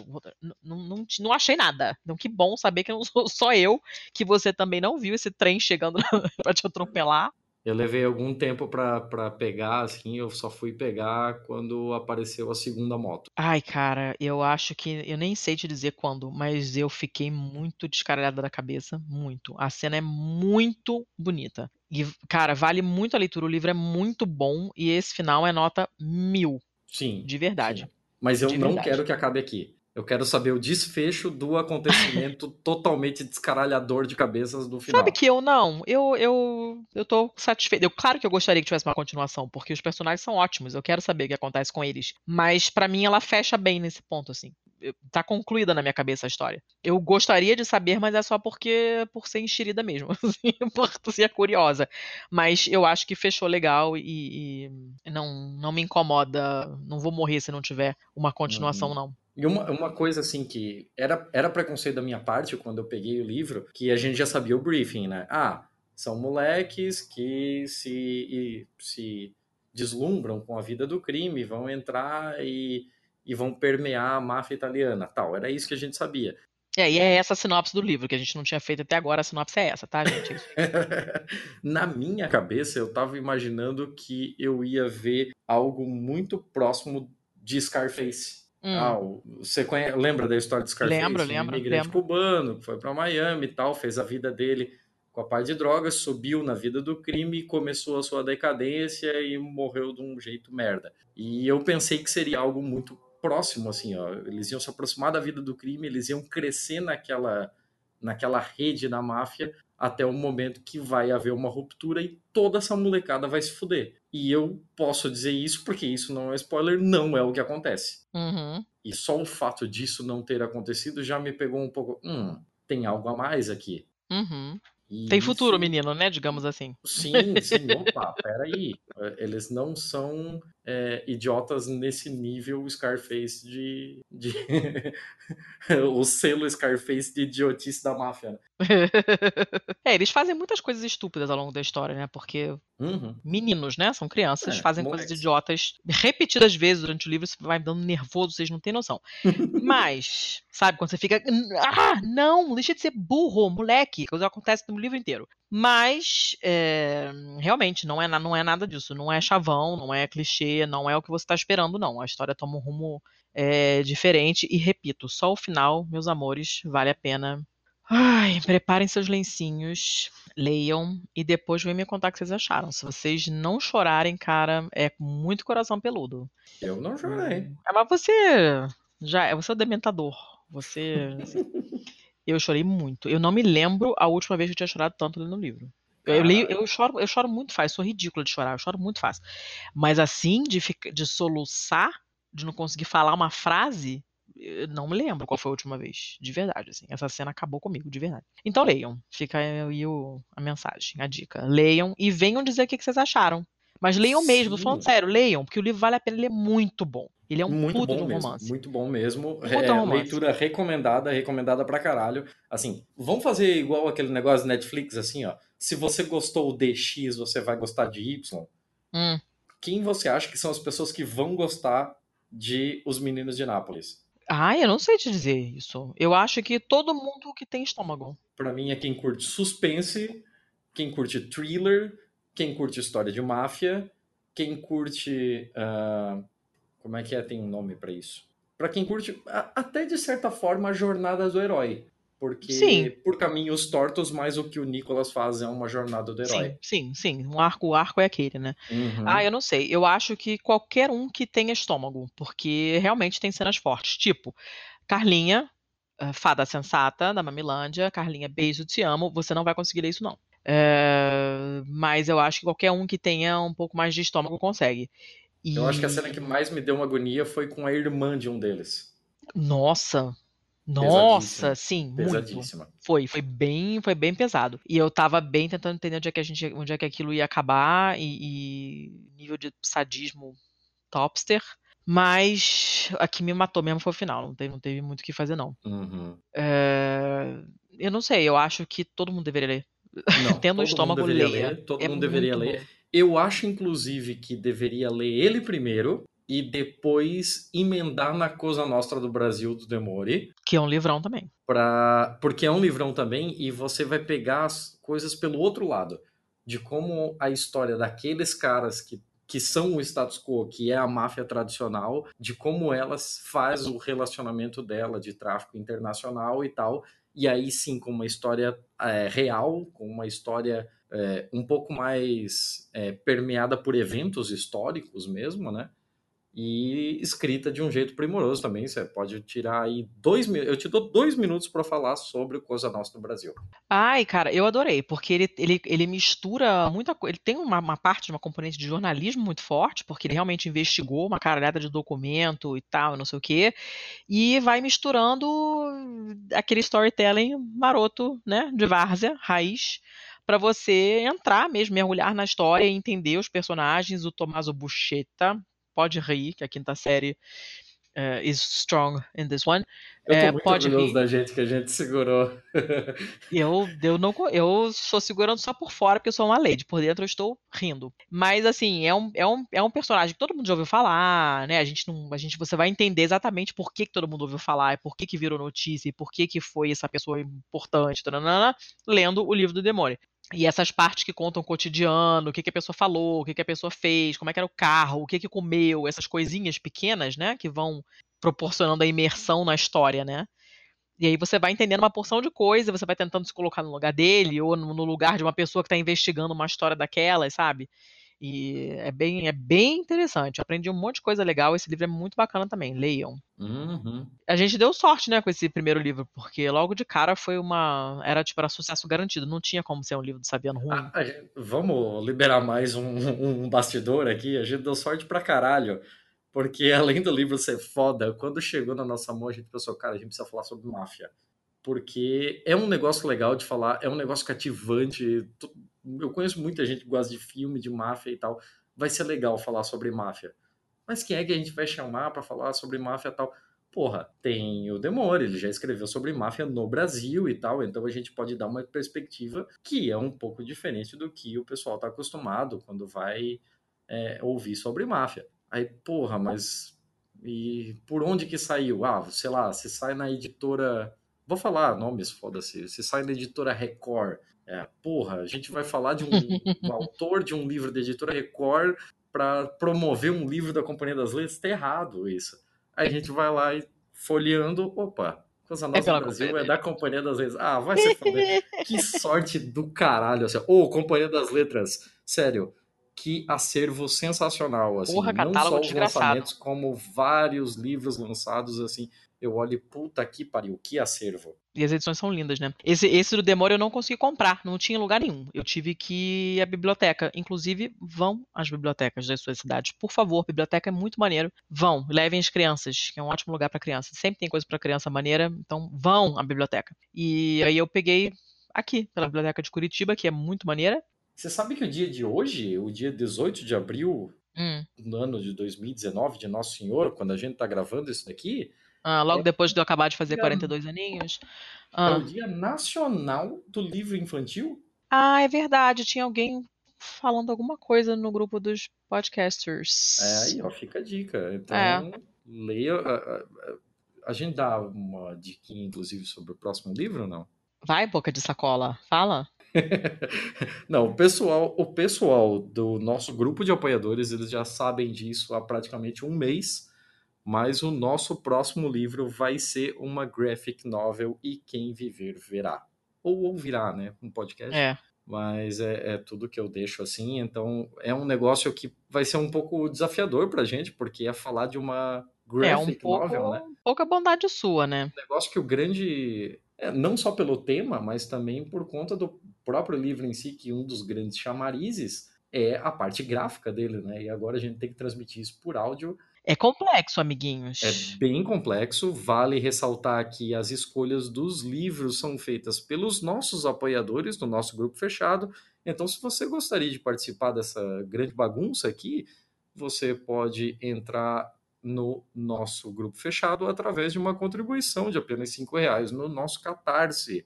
Você vai encontrar o nosso Catarse no catarse.me barra pistolando, ou então você pode entrar direto no nosso site, no pistolando.com, e lá na barrinha lá em cima já vai ter um contribua, em que você já vai ser redirecionado e vai poder fazer o seu o, a sua doação, a sua contribuição, o seu pagamento, a sua broderagem. Mas, ah, bela merda escolher, o que eles escolherem eu ouço e foda-se. Ok, não tem problema também. Mas além disso tudo, além de eles terem as informações privilegiadas que eles já têm, no nosso próximo episódio nós voltaremos com o resultado de um sorteio em que nós forneceremos ao, a um dos nossos apoiadores o livro, a edição mesmo que a companhia nos forneceu para que esse episódio fosse possível. Então, um dos nossos dos nossos apoiadores vai ser o feliz ganhador do livro desta semana dos meninos de Nápoles. Roberto Saviano vai ter uma leitura animal e eu só quero ver depois quais vão ser as reações a tudo isso que a gente falou. Nossa, eu quero, eu, eu preciso muito que vocês leiam. É, E eu depois quero comentem conversar comigo. sobre esse livro com pessoas, ninguém leu ainda, gente. É, só nós dois, eu tô meio desesperada. Eu preciso de alguém que chore pra caralho também no final pra ficar vindo aqui comigo, pra não me se- sentir menos sozinha. Por favor. Faça esse favor a vocês mesmos, leiam essa caceta desse livro. Eu tenho certeza absoluta que vocês vão. Não tem como não gostar, é impossível. Se você ler e não gostar, você vem tirar onda comigo depois. Vem tirar satisfação, porque eu acho muito difícil. E, e eu quero ver mais pessoas chorando também, pra me sentir menos sozinha, tá? Perfeito, favor. era isso? Era isso, né? Rendeu? E a gente tá conversando desde que hora mesmo, seu Thiago? Meu Deus do céu. Ah, a é gente essa? está conversando entre 11 offs, desde as 7 e agora são 10 e 10. A gente tá 3 horas já. Meu Deus do céu, socorro. É, a gente não tem, não tem jeito mesmo. Ai, Vamos socorro. pro bom, mal feio? Vamos, né? Você me ajuda a ser mais rápida? Tentarei, né?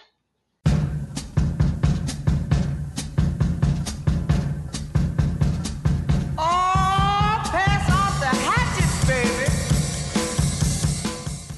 Bom, então.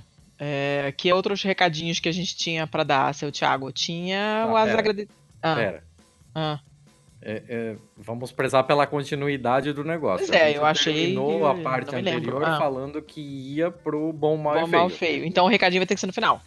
Você quer dar recadinhos antes do bom, mal e feio? Acho melhor, né? Manda ver então. Eu te dou 5 minutos pra isso. Tá bom. Seu Thiago, antes do bom, mal, feio, muito, muito, muito, muito sucintamente, porque a gente tá muito fudido hoje, como sempre, é, recadinhos super, hiper, mega rápidos. Primeiro, um agradecimento especial a todo o pessoal do iPod. A gente teve em BH no fim de semana retrasado, o evento foi no dia 13 de abril, e foi um fim de semana muito legal. A gente encontrou um monte de gente que a gente escuta sempre, que a gente admira, cujo trabalho a gente conhece, vozes que, né, que, que falam dentro da orelha da gente quando a gente está ouvindo o podcast deles. Então, é, ver essas pessoas presencialmente, poder abraçá-las e conversar com elas é sempre muito maneiro. Foi muito legal. A gente estava lá como é, espectadores e, e- patrocinadores, né? Então, a gente estava na plateia assistindo as mesas, as pessoas estavam debatendo os assuntos que foram bem bacanas, que eles vão disponibilizar, se já não o fizeram, no feed do iPod mesmo, sob forma de podcast. Deve ter o vídeo também. Procurem o iPod no Twitter e no Instagram, que tem foto, não nossa, mas tem foto do evento. Tem fotos, tem vídeos, tem um monte de coisa, tem link para os vídeos inteiros para vocês verem a- as discussões. É, enfim, foi muito, muito legal. Tem outras coisas, outros eventos regionais desse, sendo, desse tipo sendo articulados em outras partes do país. É, você tinha um recado para passar sobre isso, não era, Thiago, para o pessoal de Santa Catarina? Sim, sim. O pessoal está começando a organizar um, um grupo dos podcasts e podcasters de Santa Catarina, né? Que primariamente está sendo chamado de Tainha Pod. Provavelmente vai ficar esse nome. Tainha é um, é um para quem não conhece, né? A gente tem ouvintes em várias regiões do país, mas tainha é um, um peixe relativamente grande que ele adora as águas frias. Então, na época do inverno, tem muita tainha em Santa Catarina, no, litoral de Santa Catarina do Rio Grande do Sul. E eu acho que, por conta da temperatura da água, ele não chega no resto do, no resto do país. Então, é algo bem característico nosso, por isso ficou o Tainha Pod. E o pessoal está começando a se organizar com relação a agrupar os podcasts e podcasters de Santa Catarina. Então, se você é ou conhece um deles, é, peça para essa pessoa entrar, ou se for você, você mesmo, né? Entre em podosfera.org e lá tem uma parte de uma seção de comunidades, lá você vai encontrar como entrar em contato com a Tainha Pod. É, se tudo der certo, futuramente nós teremos um encontro aqui no Sulito. Então, agora a gente já tem expertise desse iPod aí, né? Vamos ver o que, que a gente pode fazer. É, dá trabalho pra caramba organizar um evento desse, então parabéns ao pessoal que organizou e que ano que vem seja maior ainda do que foi esse ano, que a gente já sabe que foi maior do que ano passado, a coisa tá crescendo e é, é muito legal pra gente encontrar esse pessoal de verdade, assim. Então, um beijo pra todo mundo. Sim, sim. A gente só não vai cometer o, pe- eh, o erro de, de falar nomes, porque a Não, gente não dá, invariavelmente é muita vai gente. esquecer alguém e vai ser um pecado. É muita gente. Mas se vocês forem olhar lá as fotos no perfil e, e ouvir o- o- os. ver os vídeos ou ouvir o que eles vão colocar sob forma de podcast, vocês vão- ver que todo mundo tá lá, vocês já ouviram falar. Que a gente já comentou de alguma maneira, praticamente todo mundo. Então, vão lá dar uma olhadinha. E de repente, de próximo ano, quando tiver um outro evento desse, vocês se preparem pra ir também, porque foi bem legal. E aí, não contentes com esse fim de semana bacana em BH, quando eu volto pra casa no domingo, eu abro o meu e-mail do Pistolando e tem o quê? Um e-mail Hum. da veste esquerda. Mas, é, ah, Esquerda. Se vocês ouvem outros podcasts de esquerda, tipo lá do B do Rio, Vira Casacas, Revolu que mais? Show. Revolu Show, né? Que se vocês são pessoas sensatas, vocês ouvem, e eu creio que vocês sejam, senão vocês não estariam aqui. vocês já ouviram é, que, as, que a Veste Esquerda tem parceria com esses, com esses podcasts, oferece cupons de desconto. E a gente levou, a gente recebeu uma agradável surpresa de ter ouvido essa proposta, né, do, de- do- da Veste Esquerda, porque a- a gente está na companhia de podcasts bem maiores que a gente, ficamos bem felizes. E aí você faz o quê? Você vai no vesteesquerda.com.br, vai lá, escolhe a sua camiseta com uma estampa política esquerdopata, são todas muito maneiras. Tem Meu da Deus, eu Marielle. quero demais aquela do Marighella. É, eu quero da Marielle, já me disseram que vão mudar de presente, estou feliz. É, tem um monte de coisa feminista, tem da Janis Joplin, tem um monte de frase bacana, tem desenhos bonitos, as camisetas são muito maneiras. Aí você vai pagar, você bota lá seu código de desconto Pistola10. E aí você ganha 10%, é autoexplicativo o código, né? Pistola 10, você ganha 10% de desconto, que não é pouca coisa, né? Corre para braço. Entendeu? Então a gente tá Nada bem. mal. É, nada mal. A gente tá bem feliz com essa, com essa parceria. É uma empresa maneira, as camisetas são bem legais. Eu já vinha considerando comprar alguma coisa, já tinha um tempinho, tava tentando decidir qual podcast que eu ia apoiar. Agora eu posso me dar o luxo de apoiar o meu próprio podcast. Ah! Tô feliz. Ficamos, ficamos felizes. É uma parceria bacana. Você só esqueceu Mas- de falar o site, que é vesteesquerda.com.br. Eu falei o site. Eu falei o site. Então tá, vesteesquerda.com.br. estamos em seis minutos dos cinco que eu te dei. Acabou. Vamos pro bom mal feio logo. Para de reclamar. Vamos. Chato. É, Bom, eu, mal eu- feio. eu tô chato porque esse episódio é enorme e a gente Eu tá em sei. cima do prazo. Mas você sabe que esse episódio tá enorme e a gente tá em cima do prazo, é todo episódio. Então, não, É, né, então sejamos breves. você já deveria estar acostumado. Enfim, O bom, Letícia, conclua. Como vota, deputada? é uma notícia que foi divulgada no site da Prefeitura do Rio de Janeiro no dia 5 de abril agora, né, comecinho do mês. A manchete é a seguinte: Tesouro arqueológico é encontrado durante obras de reforma do Rio Zou.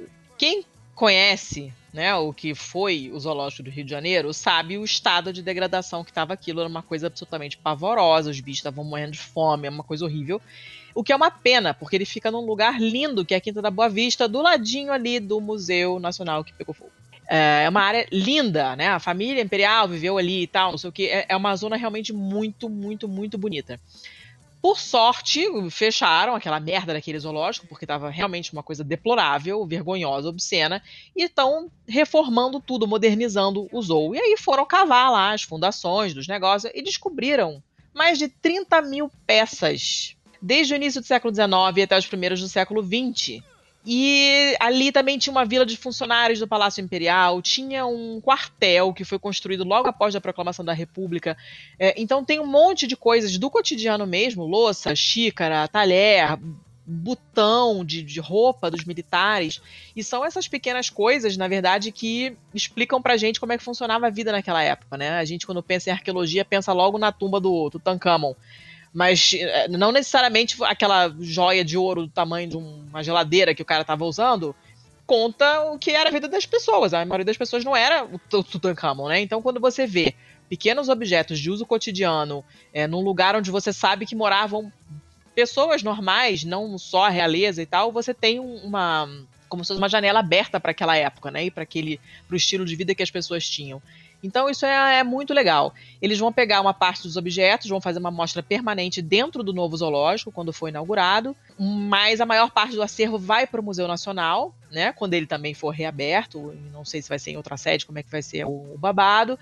É, e isso é uma coisa legal, porque descobrir coisas antigas, né, é, é, diferentes. Eles descobriram um tipo de cerâmica que não era muito comum entre a população mais pobre é, e acharam nessas casas mais pobres. Estão tentando entender o que, que aconteceu ali em termos de mobilidade social e de uma coisa virar moda e ser adotada por outra classe social é uma coisa bacana. Então acharam um monte de coisa interessante, isso é sempre muito legal, além de estar dentro da notícia boa que é a é, modernização do, do, do, zoológico do Rio, que era super necessária, apesar de eu odiar o conceito de jardim zoológico. Quando a coisa é bem feita, ela, ela, ela tem seus benefícios, então eu achei que fosse, que fosse uma notícia legal.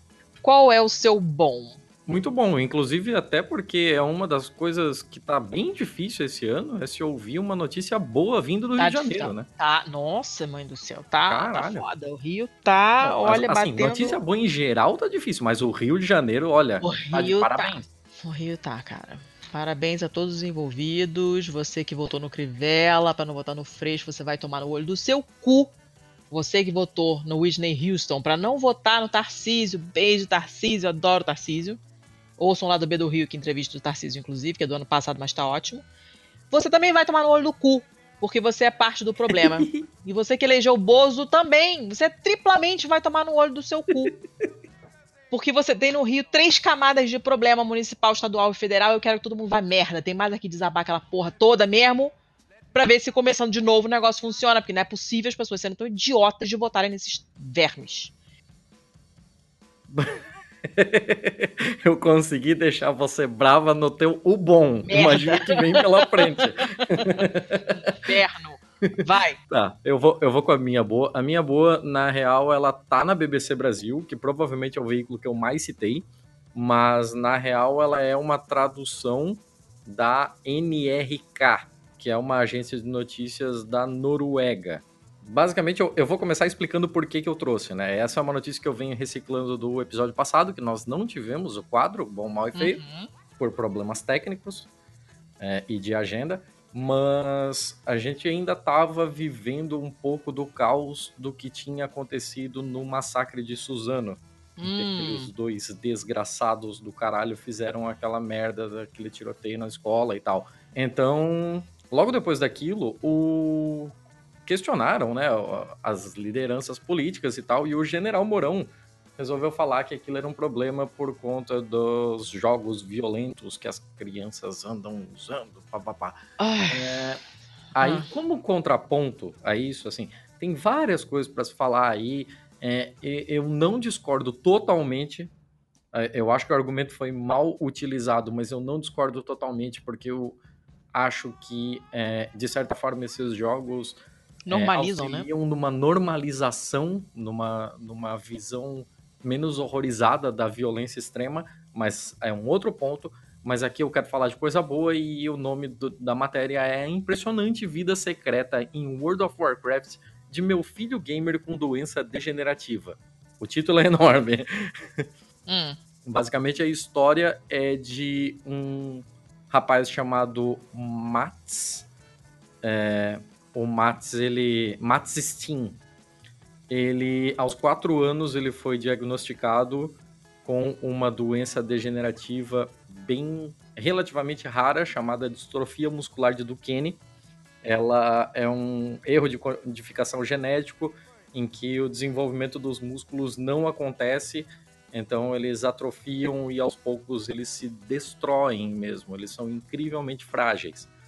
É, por conta da doença, ele tinha uma série de peculiaridades, ele precisava é, se locomover com uma cadeira de rodas e ele passava a ter problemas de mobilidade, problemas é, de uma saúde muito delicada. Ele até frequentava a escola, mas por uma questão de, da saúde dele, o resto do tempo que ele não estava na escola, ele acabava ficando em casa, ficava muito entediado e os pais dele resolveram comprar um computador para deixar ele um pouco mais entretido.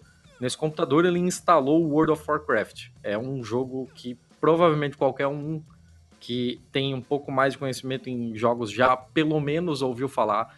É, a comunidade é tão grande que o World of Warcraft tem a segunda maior enciclopédia do mundo, perdendo só para a Wikipedia. Caraca, tem mais assim? de sério, tem mais de 800 mil verbetes na enciclopédia do World of Warcraft, do Nossa, WoW. gente, me, pare- me parece tão trabalhoso jogar um negócio tão amplo assim, mas tudo bem. É, é incrivelmente amplo, é, é enorme e tal, mas a, a parte legal de ser incrivelmente ampla é que sempre tem gente online e você vai fazer amigos. Nós dois somos provas vivas de que amizades se forjam na internet. Sim. E o legal desse negócio todo, e a matéria é incrivelmente bem escrita, é que os pais do Mats, eles viam aquela cena até com alguma, alguma pena, porque ele passava muito tempo no quarto, vendo coisas no computador até a noite, e eles não entendiam direito o que estava acontecendo e tal. Mas na real, ele não estava trancado naquele quarto. Ele sequer estava trancado naquela cadeira de rodas, porque ele estava é, descobrindo todo um mundo novo, que era o mundo do jogo, em que ele fez uma série de amigos e que naquele jogo, naquele momento, ele era igual a todos os outros. Ele podia correr, ele podia lutar, ele podia conversar com as pessoas por trás de um avatar que não é, mostrava para as pessoas a, a deficiência dele. Esse negócio de esconder a condição dele era ótimo, porque as pessoas o tratavam como iguais. A gente até discutiu isso no episódio de, Uhum, de, capacitismo. de né? capacitismo, que as pessoas olham e, e você já fica com aquele negócio de ai, como é que eu posso falar algo sem ser indelicado? Como é que eu posso ajudar? Como é que isso, aquilo? E ali ele se desvencilhou disso tudo. É, infelizmente, o Mats morreu com 25 anos e a expectativa de vida de pessoas com a doença dele é de apenas 20 anos. Ele viveu mais do que o, o normal e pessoas do jogo se reuniram e foram até o enterro dele. E o pai dele nem sabia o que estava acontecendo. Foi uma surpresa, assim. Foi só ali que os pais dele se deram conta do que acontecia na internet. E as pessoas foram lá, e uma delas, inclusive, um dos amigos que ele fez no jogo, é, no enterro dele, falou: ó, enquanto estamos reunidos aqui hoje, uma vela está sendo acesa por Mats em uma sala de aula na Holanda. Uma vela queima em um call center na Irlanda. Uma biblioteca da Suécia há uma vela acesa. Ele é lembrado em um pequeno salão de beleza na Finlândia, em uma secretaria municipal de Dinamarca, e em muitos lugares na Inglaterra. Todos os amigos que ele fez pela internet. Então, é, é uma história sensacional. Eu recomendo muito a leitura. Ela está incrivelmente bem escrita e eu já tô falando mais do que eu deveria. É, eu ia perguntar se a gente tinha, se você tinha esquecido do Chega. pacto da gente Não, ser é- sucinto. Eu só precisava falar. É. E essa história realmente me empolga. É, eu já percebi. Mas é, eu, não, eu não li ela toda ainda não, mas as, ah, eu vi, li alguns trechos e as fotografias estão muito, são muito bonitas, porque colocaram as fotos das pessoas, dos amigos dele, né, junto com os avatares deles nos jogos, assim, ficou uma coisa meio sobreposta. Estão muito bonitas as fotos eu- e a história realmente é muito legal. Eu vou ler com calma. Ela é meio longa, mas eu tenho certeza que vale a pena. Confio no seu taco. bola. É, bom, então, já que é pra cagar tudo mesmo, vamos ficar. Vamos pra, pro mal, Mal. né? Certo. Bora. O meu mal. Olha, eu confesso que eu troquei de mal várias vezes hoje. Porque só hoje, hoje, que é dia 25 de abril, hoje, já deu tanta merda, teve tanta notícia escrota, que eu mudei várias vezes. Mas afinal acabei voltando para essa notícia aqui.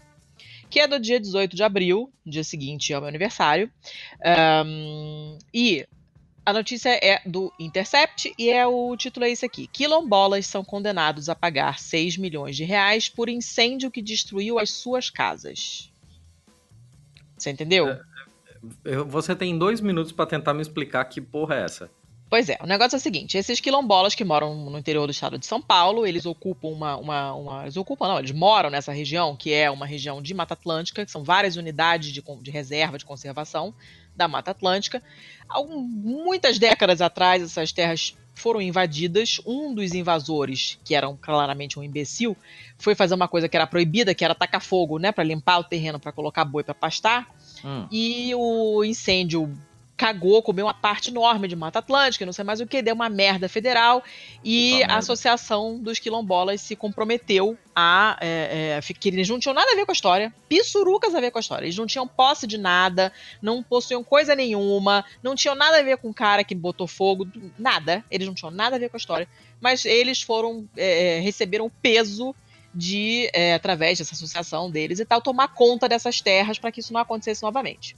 Dois anos atrás, dois ou três anos atrás, acho que 2016, se não, se não me engano, aconteceu um outro incêndio, mais ou menos no mesmo lugar, causa desconhecida, ninguém sabe como o incêndio começou, não se encontra nenhum tipo de evidência que explique como, como o incêndio começou, e os quilombolas foram responsabilizados, apesar de haver relatórios, vários relatórios, dizendo que eles vinham fazendo tudo o que eles tinham se comprometido a fazer. Então, a parte deles de preservação, inclusive é, usando é, técnicas ancestrais de plantio para não cagar a terra toda, eles estavam fazendo tudo certo. Tem relatório dizendo que eles fizeram tudo certo. Mesmo assim, estão dizendo que a culpa foi deles por não terem feito, sei lá o que mais queriam que eles fizessem, e eles estão pagando uma multa altíssima diária que já está acumulada em mais de 6 milhões de reais.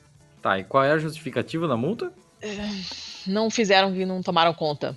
Ah, eles são policiais florestais agora. Eles são Eu o não Ibama. sei. Eles- Você, você querendo achar sentido em qualquer coisa desse país, eu acho que é muito inocente da sua parte. Mas é muito triste de ver, porque você vê que são pessoas que realmente super pobres, as casas são, as casas são de pau a pique, essas pessoas não têm nada, elas moram em lugares extremamente humildes, eles vivem da terra, é uma agricultura de subsistência, sabe? Não, não, não tem nada de errado acontecendo ali. O que eles estão fazendo com a terra é preservar essa terra.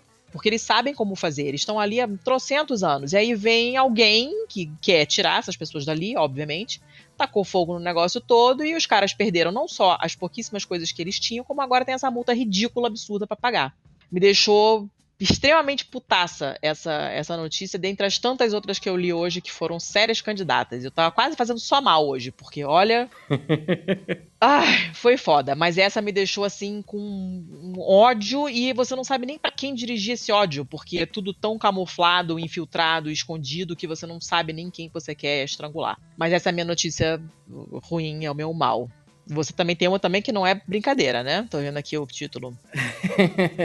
então, a minha notícia vem do outro lado do mundo, é, vem da Austrália, foi publicada num site australiano chamado Nine News, mas na real ela é uma reverberação de uma matéria feita pelo 60 Minutes. E basicamente o pessoal do 60 Minutes foi até a Austrália para entender algumas coisas com relação à reciclagem de plásticos lá. A Austrália é um dos países que mais produz lixo no mundo. Assim, olha, é, Jura? sério, sim. Olha, é- quem é um diria? dos países com a maior pegada ambiental do mundo. Cara, que coisa louca, jamais imaginaria. Então, eu, eu também não. Eu fui. Eu fui. Aliás, ela não é um dos. Ela, Ela é, é o. o. Que loucura. Então, é, mu- durante muito tempo a- o governo lutou contra isso, né? Falando sobre reciclagem, sobre reduzir, reusar, reciclar, e vamos fazer a nossa parte e tal. O- o- a população entendeu o recado e começou a fazer a sua parte, começou a separar o lixo tal. A coleta de lixo reciclável estava sendo feita corretamente. A questão é, esse lixo chegava nas centrais, nos depósitos de... nos galpões mesmo para reciclagem, era muito lixo lixo o suficiente para eles não darem conta de tanto lixo. É, quando Deus. você chega nesse, nesse ponto, o que, que você faz? Você produz mais, é, mais galpões desse, você aumenta a produção de, de plástico reciclável? Não. Você pega toneladas dessa porra, bota num container e manda pra China. É simples assim. All the É. kids are doing it.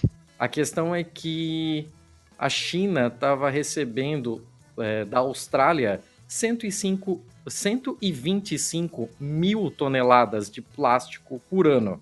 Cara, não consigo nem quantificar isso na minha Só cabeça. da Austrália. Eu estou falando só em Austrália. A China, em janeiro de 2018, ela fechou as portas para o lixo é, da Austrália e para o lixo de vários outros lugares. E por que esse lixo era comprado pela China?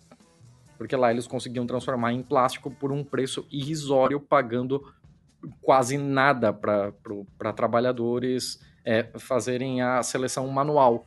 Uhum. É, como a China começou a se negar a receber mais, mais plástico, começou uma corrida atrás de países que recebessem esse plástico.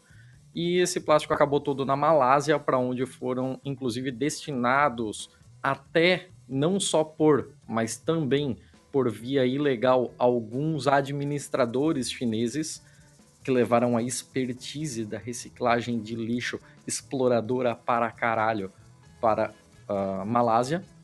E a Malásia começou a receber o lixo da Austrália. Em 12 meses, a Austrália mandou para lá 71 mil toneladas de lixo. Meu A Deus. Malásia também não deu conta dessa vazão toda. E o que, que começou a acontecer? Eles começaram a enterrar, a queimar, a esconder de qualquer forma o plástico. Ah! Então, para a Austrália tava tudo bonito, eu estou vivendo no meu país, desenvolvido, separando meu lixo, sendo legal e as pessoas não olham para mim, mas ela estava fodendo completamente um país vizinho. A ministra do Meio Ambiente da Malásia é, fechou mais de 150 fábricas ilegais de, de reciclagem lá Cara. é, tá criando problemas absurdos, assim, tipo, a população começou a ter problemas respiratórios por conta da queima do plástico e problemas de poluição do- da quantidade absurda de lixo chegando no país que simplesmente o país não dá mais conta. Isso tem criado uma crise e criou uma indisposição com o governo australiano também. E eu vou parar de Gente, falar, que- eu juro que, que- eu vou. Que potencial pra dar merda, hein? Então, é, é legal ser é, todo ambientalzinho, todo bonitinho no É. papel e mandar as porras pra China e pra Malásia, né? Legal É pra assim caralho. até eu, assim até eu que sou bobinha. Voltem lá, ouçam o nosso episódio de lixo e reciclagem com a Ana Caru e a Sabrina Fernandes, que ficou bem legal. E fala-se muito, inclusive, de tudo isso, do, do impacto social, econômico, todas as consequências não imediatas que a gente não costuma pensar muito, mas que estão lá. Então voltem lá e escutem. É uma bela notícia de merda. Ai, meu Deus. Vai pro seu feio, vamos lá. O meu feio é uma notícia que já apareceu 12 milhões de vezes em todas as minhas redes sociais hoje. E ontem, todo mundo tá falando disso esses dias sem parar desde que saiu. Se chama Pacto de Mediocridade: A Guerra Subterrânea dos Trabalhadores da Livraria Cultura, parte 1. O que pressupõe uma parte 2 que ainda não há, estamos todos desesperados para saber o que vai acontecer. Saiu num site chamado Passa a Palavra, agora no dia 21, hoje lembrando é dia 25. Eu não vou dar detalhes porque vocês precisam ler isso. É muito bom. É uma entrevista com três pessoas que trabalharam na Livraria Cultura, contando como é que era trabalhar lá até um certo ano. Eles tinham salários bons e tinham um número bom de funcionários, ninguém ficava sobrecarregado, era um lugar bacana de trabalhar, é um ambiente legal, claro que é um ambiente legal trabalhar em livraria. Né? E aí o, a Livraria Cultura foi vendida em parte para o Itaú, e aí resolveram baixar os salários, e além de reduzir salário, mandaram uma caralhada de gente embora, de modo que os que ficaram ficaram sobrecarregados. E essa é, essa entrevista com essas três pessoas conta, eu coloquei ela como notícia feia, porque ela conta experiências de trabalho extremamente desagradáveis, né? Gente sendo humilhada na frente dos outros, sendo mandada embora sem justa causa, sendo meio que forçada a se demitir porque eles se recusavam a pagar os direitos. É, gente que não entendia como era feito o cálculo do salário, porque os dados não eram transparentes, ninguém entendia as comissões baseadas em quê. É, é tudo muito confuso. Então você tem uma parte extremamente desagradável que foi a experiência de trabalho dessas, pessoas, mas houve uma reação. E esse é o meu lado bom dessa notícia. É, alguém, não se sabe quem, porque não conseguiram rastrear, no meio desse bololô todo, alguém jogou na tela de um monte de gente de várias filiais da cultura diferentes uma mensagem explicando é, todas as, as coisas erradas que a empresa estava fazendo e que eram passíveis de processo, né? E de problemas legais, enfim, e explicando de uma maneira que facilitasse, inclusive, transmitir isso para um, um advogado. As pessoas imprimiram tudo correndo, porque a imagem, a, o e-mail se autodestruiu. Jamais se descobriu quem foi a pessoa que mandou isso, que eu achei sensacional. E muitos funcionários realmente usaram essas informações para depois catar uma advogada e, e, e, meter o pau na empresa, não sei a quantas anda. Então tem um lado péssimo, mas tem um lado interessante também, por isso que eu escolhi como notícia feia. Leiam, porque é uma entrevista muito interessante de ler, e depois fiquem que nem eu e todo mundo roendo as unhas esperando sair a parte 2, que a gente não sabe quando, se vai sair. É, mas estamos todos curiosíssimos e, e, se sair eu, eu boto o link de novo, eu boto nas redes sociais, porque eu sei que todo mundo que eu conheço que tá ouvindo a gente certamente já passou esse link na frente, sabe que notícia é essa e tá curioso também. Fui sucinto o suficiente pro senhor? Ótimo, foi muito bem. Então manda ver nossa notícia feia. Duas coisas Quero- quero antes da ver. notícia feia. Fala. Só duas coisas antes. A primeira é, realmente a Austrália não é o maior, a maior pegada ambiental ainda é os Estados Unidos, ela é um dos. E segundo, a sua notícia boa sobre o tesouro arqueológico casa com o nosso episódio do Museu Nacional. Ah, sim. A minha notícia sobre lixo casa com o episódio com Sabrina Fernandes e Nakaru. É, não foi proposital, tá, gente? A sua notícia feia casa com o nosso sobre crise do mercado editorial. Uhum. E a minha notícia feia vai casar com o nosso primeiro episódio sobre futebol sem futebol. É, eu juro que não, nada disso foi, proposital. é nada, nem um pouco assim, ó. Mas olha, Nada. se você não nos ouve desde o começo, volte 21 casas. Sério, a gente tá fazendo. A, a gente já ganhou corpo suficiente para conseguir fazer autorreferências. Então, muito legal isso. É, a minha notícia feia é, um, é parte de uma série do Independent da Inglaterra. E eles fizeram uma. Eles estão fazendo, eu não sei a quantas anda na real, eu acho que ainda está acontecendo, uma série sobre os 100 maiores jogadores da Premier League, que é a primeira divisão da Inglaterra. O número 51 foi um cara chamado Dimitar Berbatov. Quem é mais do rolê do futebol, eu sou um aficionado por futebol, é, conhece ele, mas a grande maioria das pessoas que não acompanha tão de perto assim não vai conhecer, porque o cara é búlgaro. E a Bulgária não tem time para se classificar para uma, pra uma Copa do Mundo, então você nunca vai ouvir falar dele. Coitado. Independente disso, ele era um cracaço de bola e ele entrou na, na lista aqui e o subtítulo me chamou, porque é porque poucos jogadores foram tão mal compreendidos quanto Dimitar Berbatov. Ele era um cara incrivelmente excêntrico, assim, ele ia pro, pro centro de treinamento dos clubes dele com seu próprio garfo e faca. Ele levava sempre o dele para comer por aí. Hum, ele era um-. É, ele era um- ele tinha assim uma certa mística em volta dele por conta dessa excentricidade dele. Mas o que chamava a atenção mesmo, é, principalmente para os jornalistas e tal, é que ele era um cara muito soturno e ele era muito calado e às vezes, inclusive, ele passava a impressão de ser arrogante por ser tão calado.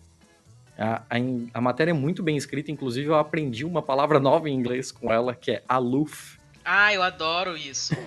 eu nunca tinha ouvido. Adoro essa palavra. Durante uma parte da carreira dele, ele fez parceria no ataque do Tottenham com o Rob Keane. E o Rob Keane era um cara que, assim, corria pra cacete, ele perdia a bola, ele saía correndo atrás do cara que roubou a bola dele pra tentar pegar de volta. Ele voltava pra ajudar os caras a marcar. Ele era um cara é, que se mexia muito, era, também era muito habilidoso, e, mas ele, cara, parecia o coelhinho da Duracell, assim. Enquanto isso, o Berbatov, assim, ó, ele perdeu a bola, ok, acontece, deixa a galera lá de trás se foder com isso e beleza. Ele, ele não É, era cada- tão cada um- participativo assim, porque um o negócio um. dele era receber a bola. pesquisar para você. Vai tomar no seu cu. Ah,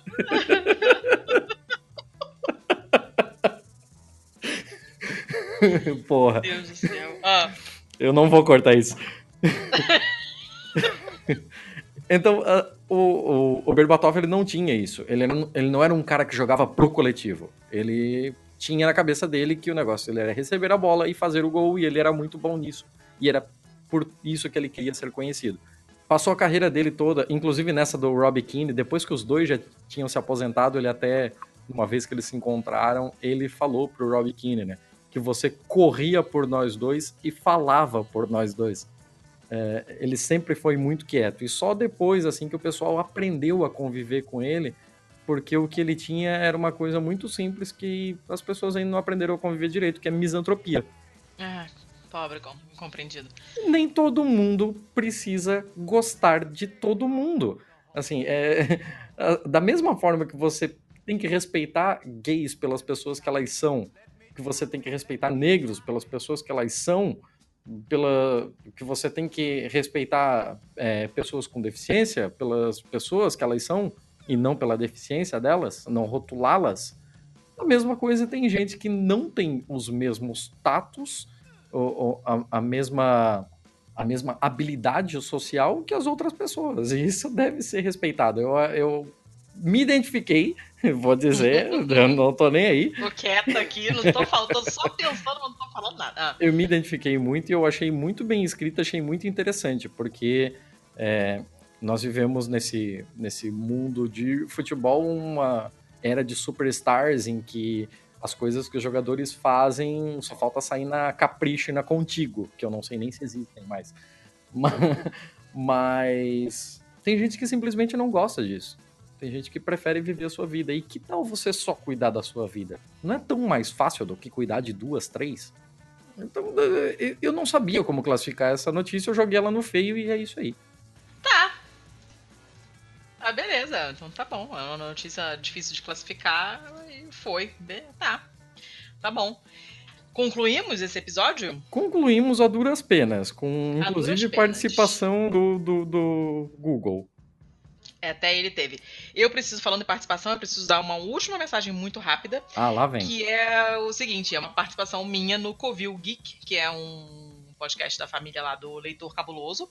Eu já participei de dois episódios do Perdidos na Estante, que também faz parte ali do Leitor Cabuloso, comentando livros que viraram séries, viraram filmes. E aí a Domênica me convidou para fazer também é, essa série especial, digamos, do Covil Geek, falando da oitava e última, infelizmente, temporada de Game of Thrones, que eu sei que você não assiste, mas é, paciência. E então a gente tá fazendo assim: domingo a gente assiste ao episódio, é assistir a, porque assistir sem preposição é prestar assistência. Eu não vou prestar assistência ao episódio. Ah, conclui! O episódio, e então a gente assiste ao episódio no domingo à noite. E na segunda noite a gente já grava o episódio do Covil Geek comentando o episódio de Game of Thrones do dia anterior. Não são longos, são dão uma horinha no máximo, eles não são prolixos que nem a gente. É um papo bem light, assim, bem rapidinho mesmo, bem dinâmico. A gente conversa comentando o episódio. E eu vou estar em todos os programas de toda essa temporada. Já tem dois gravados. O próximo sai na segunda-feira que vem. Então, quem gosta de Game of Thrones e não estiver cansado de me ouvir e quiser escutar, vai lá e baixa e escuta. Aproveita e ouve os outros do Leitor Cabuloso também. A minha voz é a voz que está na vinheta da abertura, coisa que o João G me fez notar, eu tinha esquecido que eu tinha gravado. E é isso. E um último beijo final para a Marcele, que é a jovem sábia, mais jovem sábia que eu conheço, para quem eu darei mais um pedacinho de aula agora, antes de gravar um É Pau é Guerra também sobre Game of Thrones, está lá no feed do É Pau é Pedra. A gente Agora gravando um episódio sobre Game of Thrones ia ser um pesadelo, ia ter semanas de duração. Não, não, não ia, não ia. A gente ia demorar mais pra gravar do que o velho barbudo tá demorando pra escrever o último livro, que jamais sairá, sabemos. Ô, professora Pasquale, fechou? Fala, fechou, acabou. Então, beleza. Contato, já deu tudo, né? Twitter, pistolando pod, Insta, pistolando pod, e-mail, contato, arroba, pistolando.com, e no site pistolando.com, sem BR, e é isso aí. E é isso aí. E você é a paca, o pequeno mamífero, manca porque ela manca. É arroba pacamanca, e você é quem mesmo? Ah, tu não sabe mesmo. arroba Thiago underline CZZ. É... pra falar com a gente. No Insta sou sempre eu, tá? Se falarem comigo no Instagram, sou sempre, sou sempre eu, no Pistolando, porque Thiago não tem Instagram. É... Show. Vamos lá, tem, Chega. tem coisas. Chega. Até o próximo episódio. Tchau, beijo, tchau. Até, até 15 dias, se tudo der certo. Beijo. Oremos. Tchau. Tchau.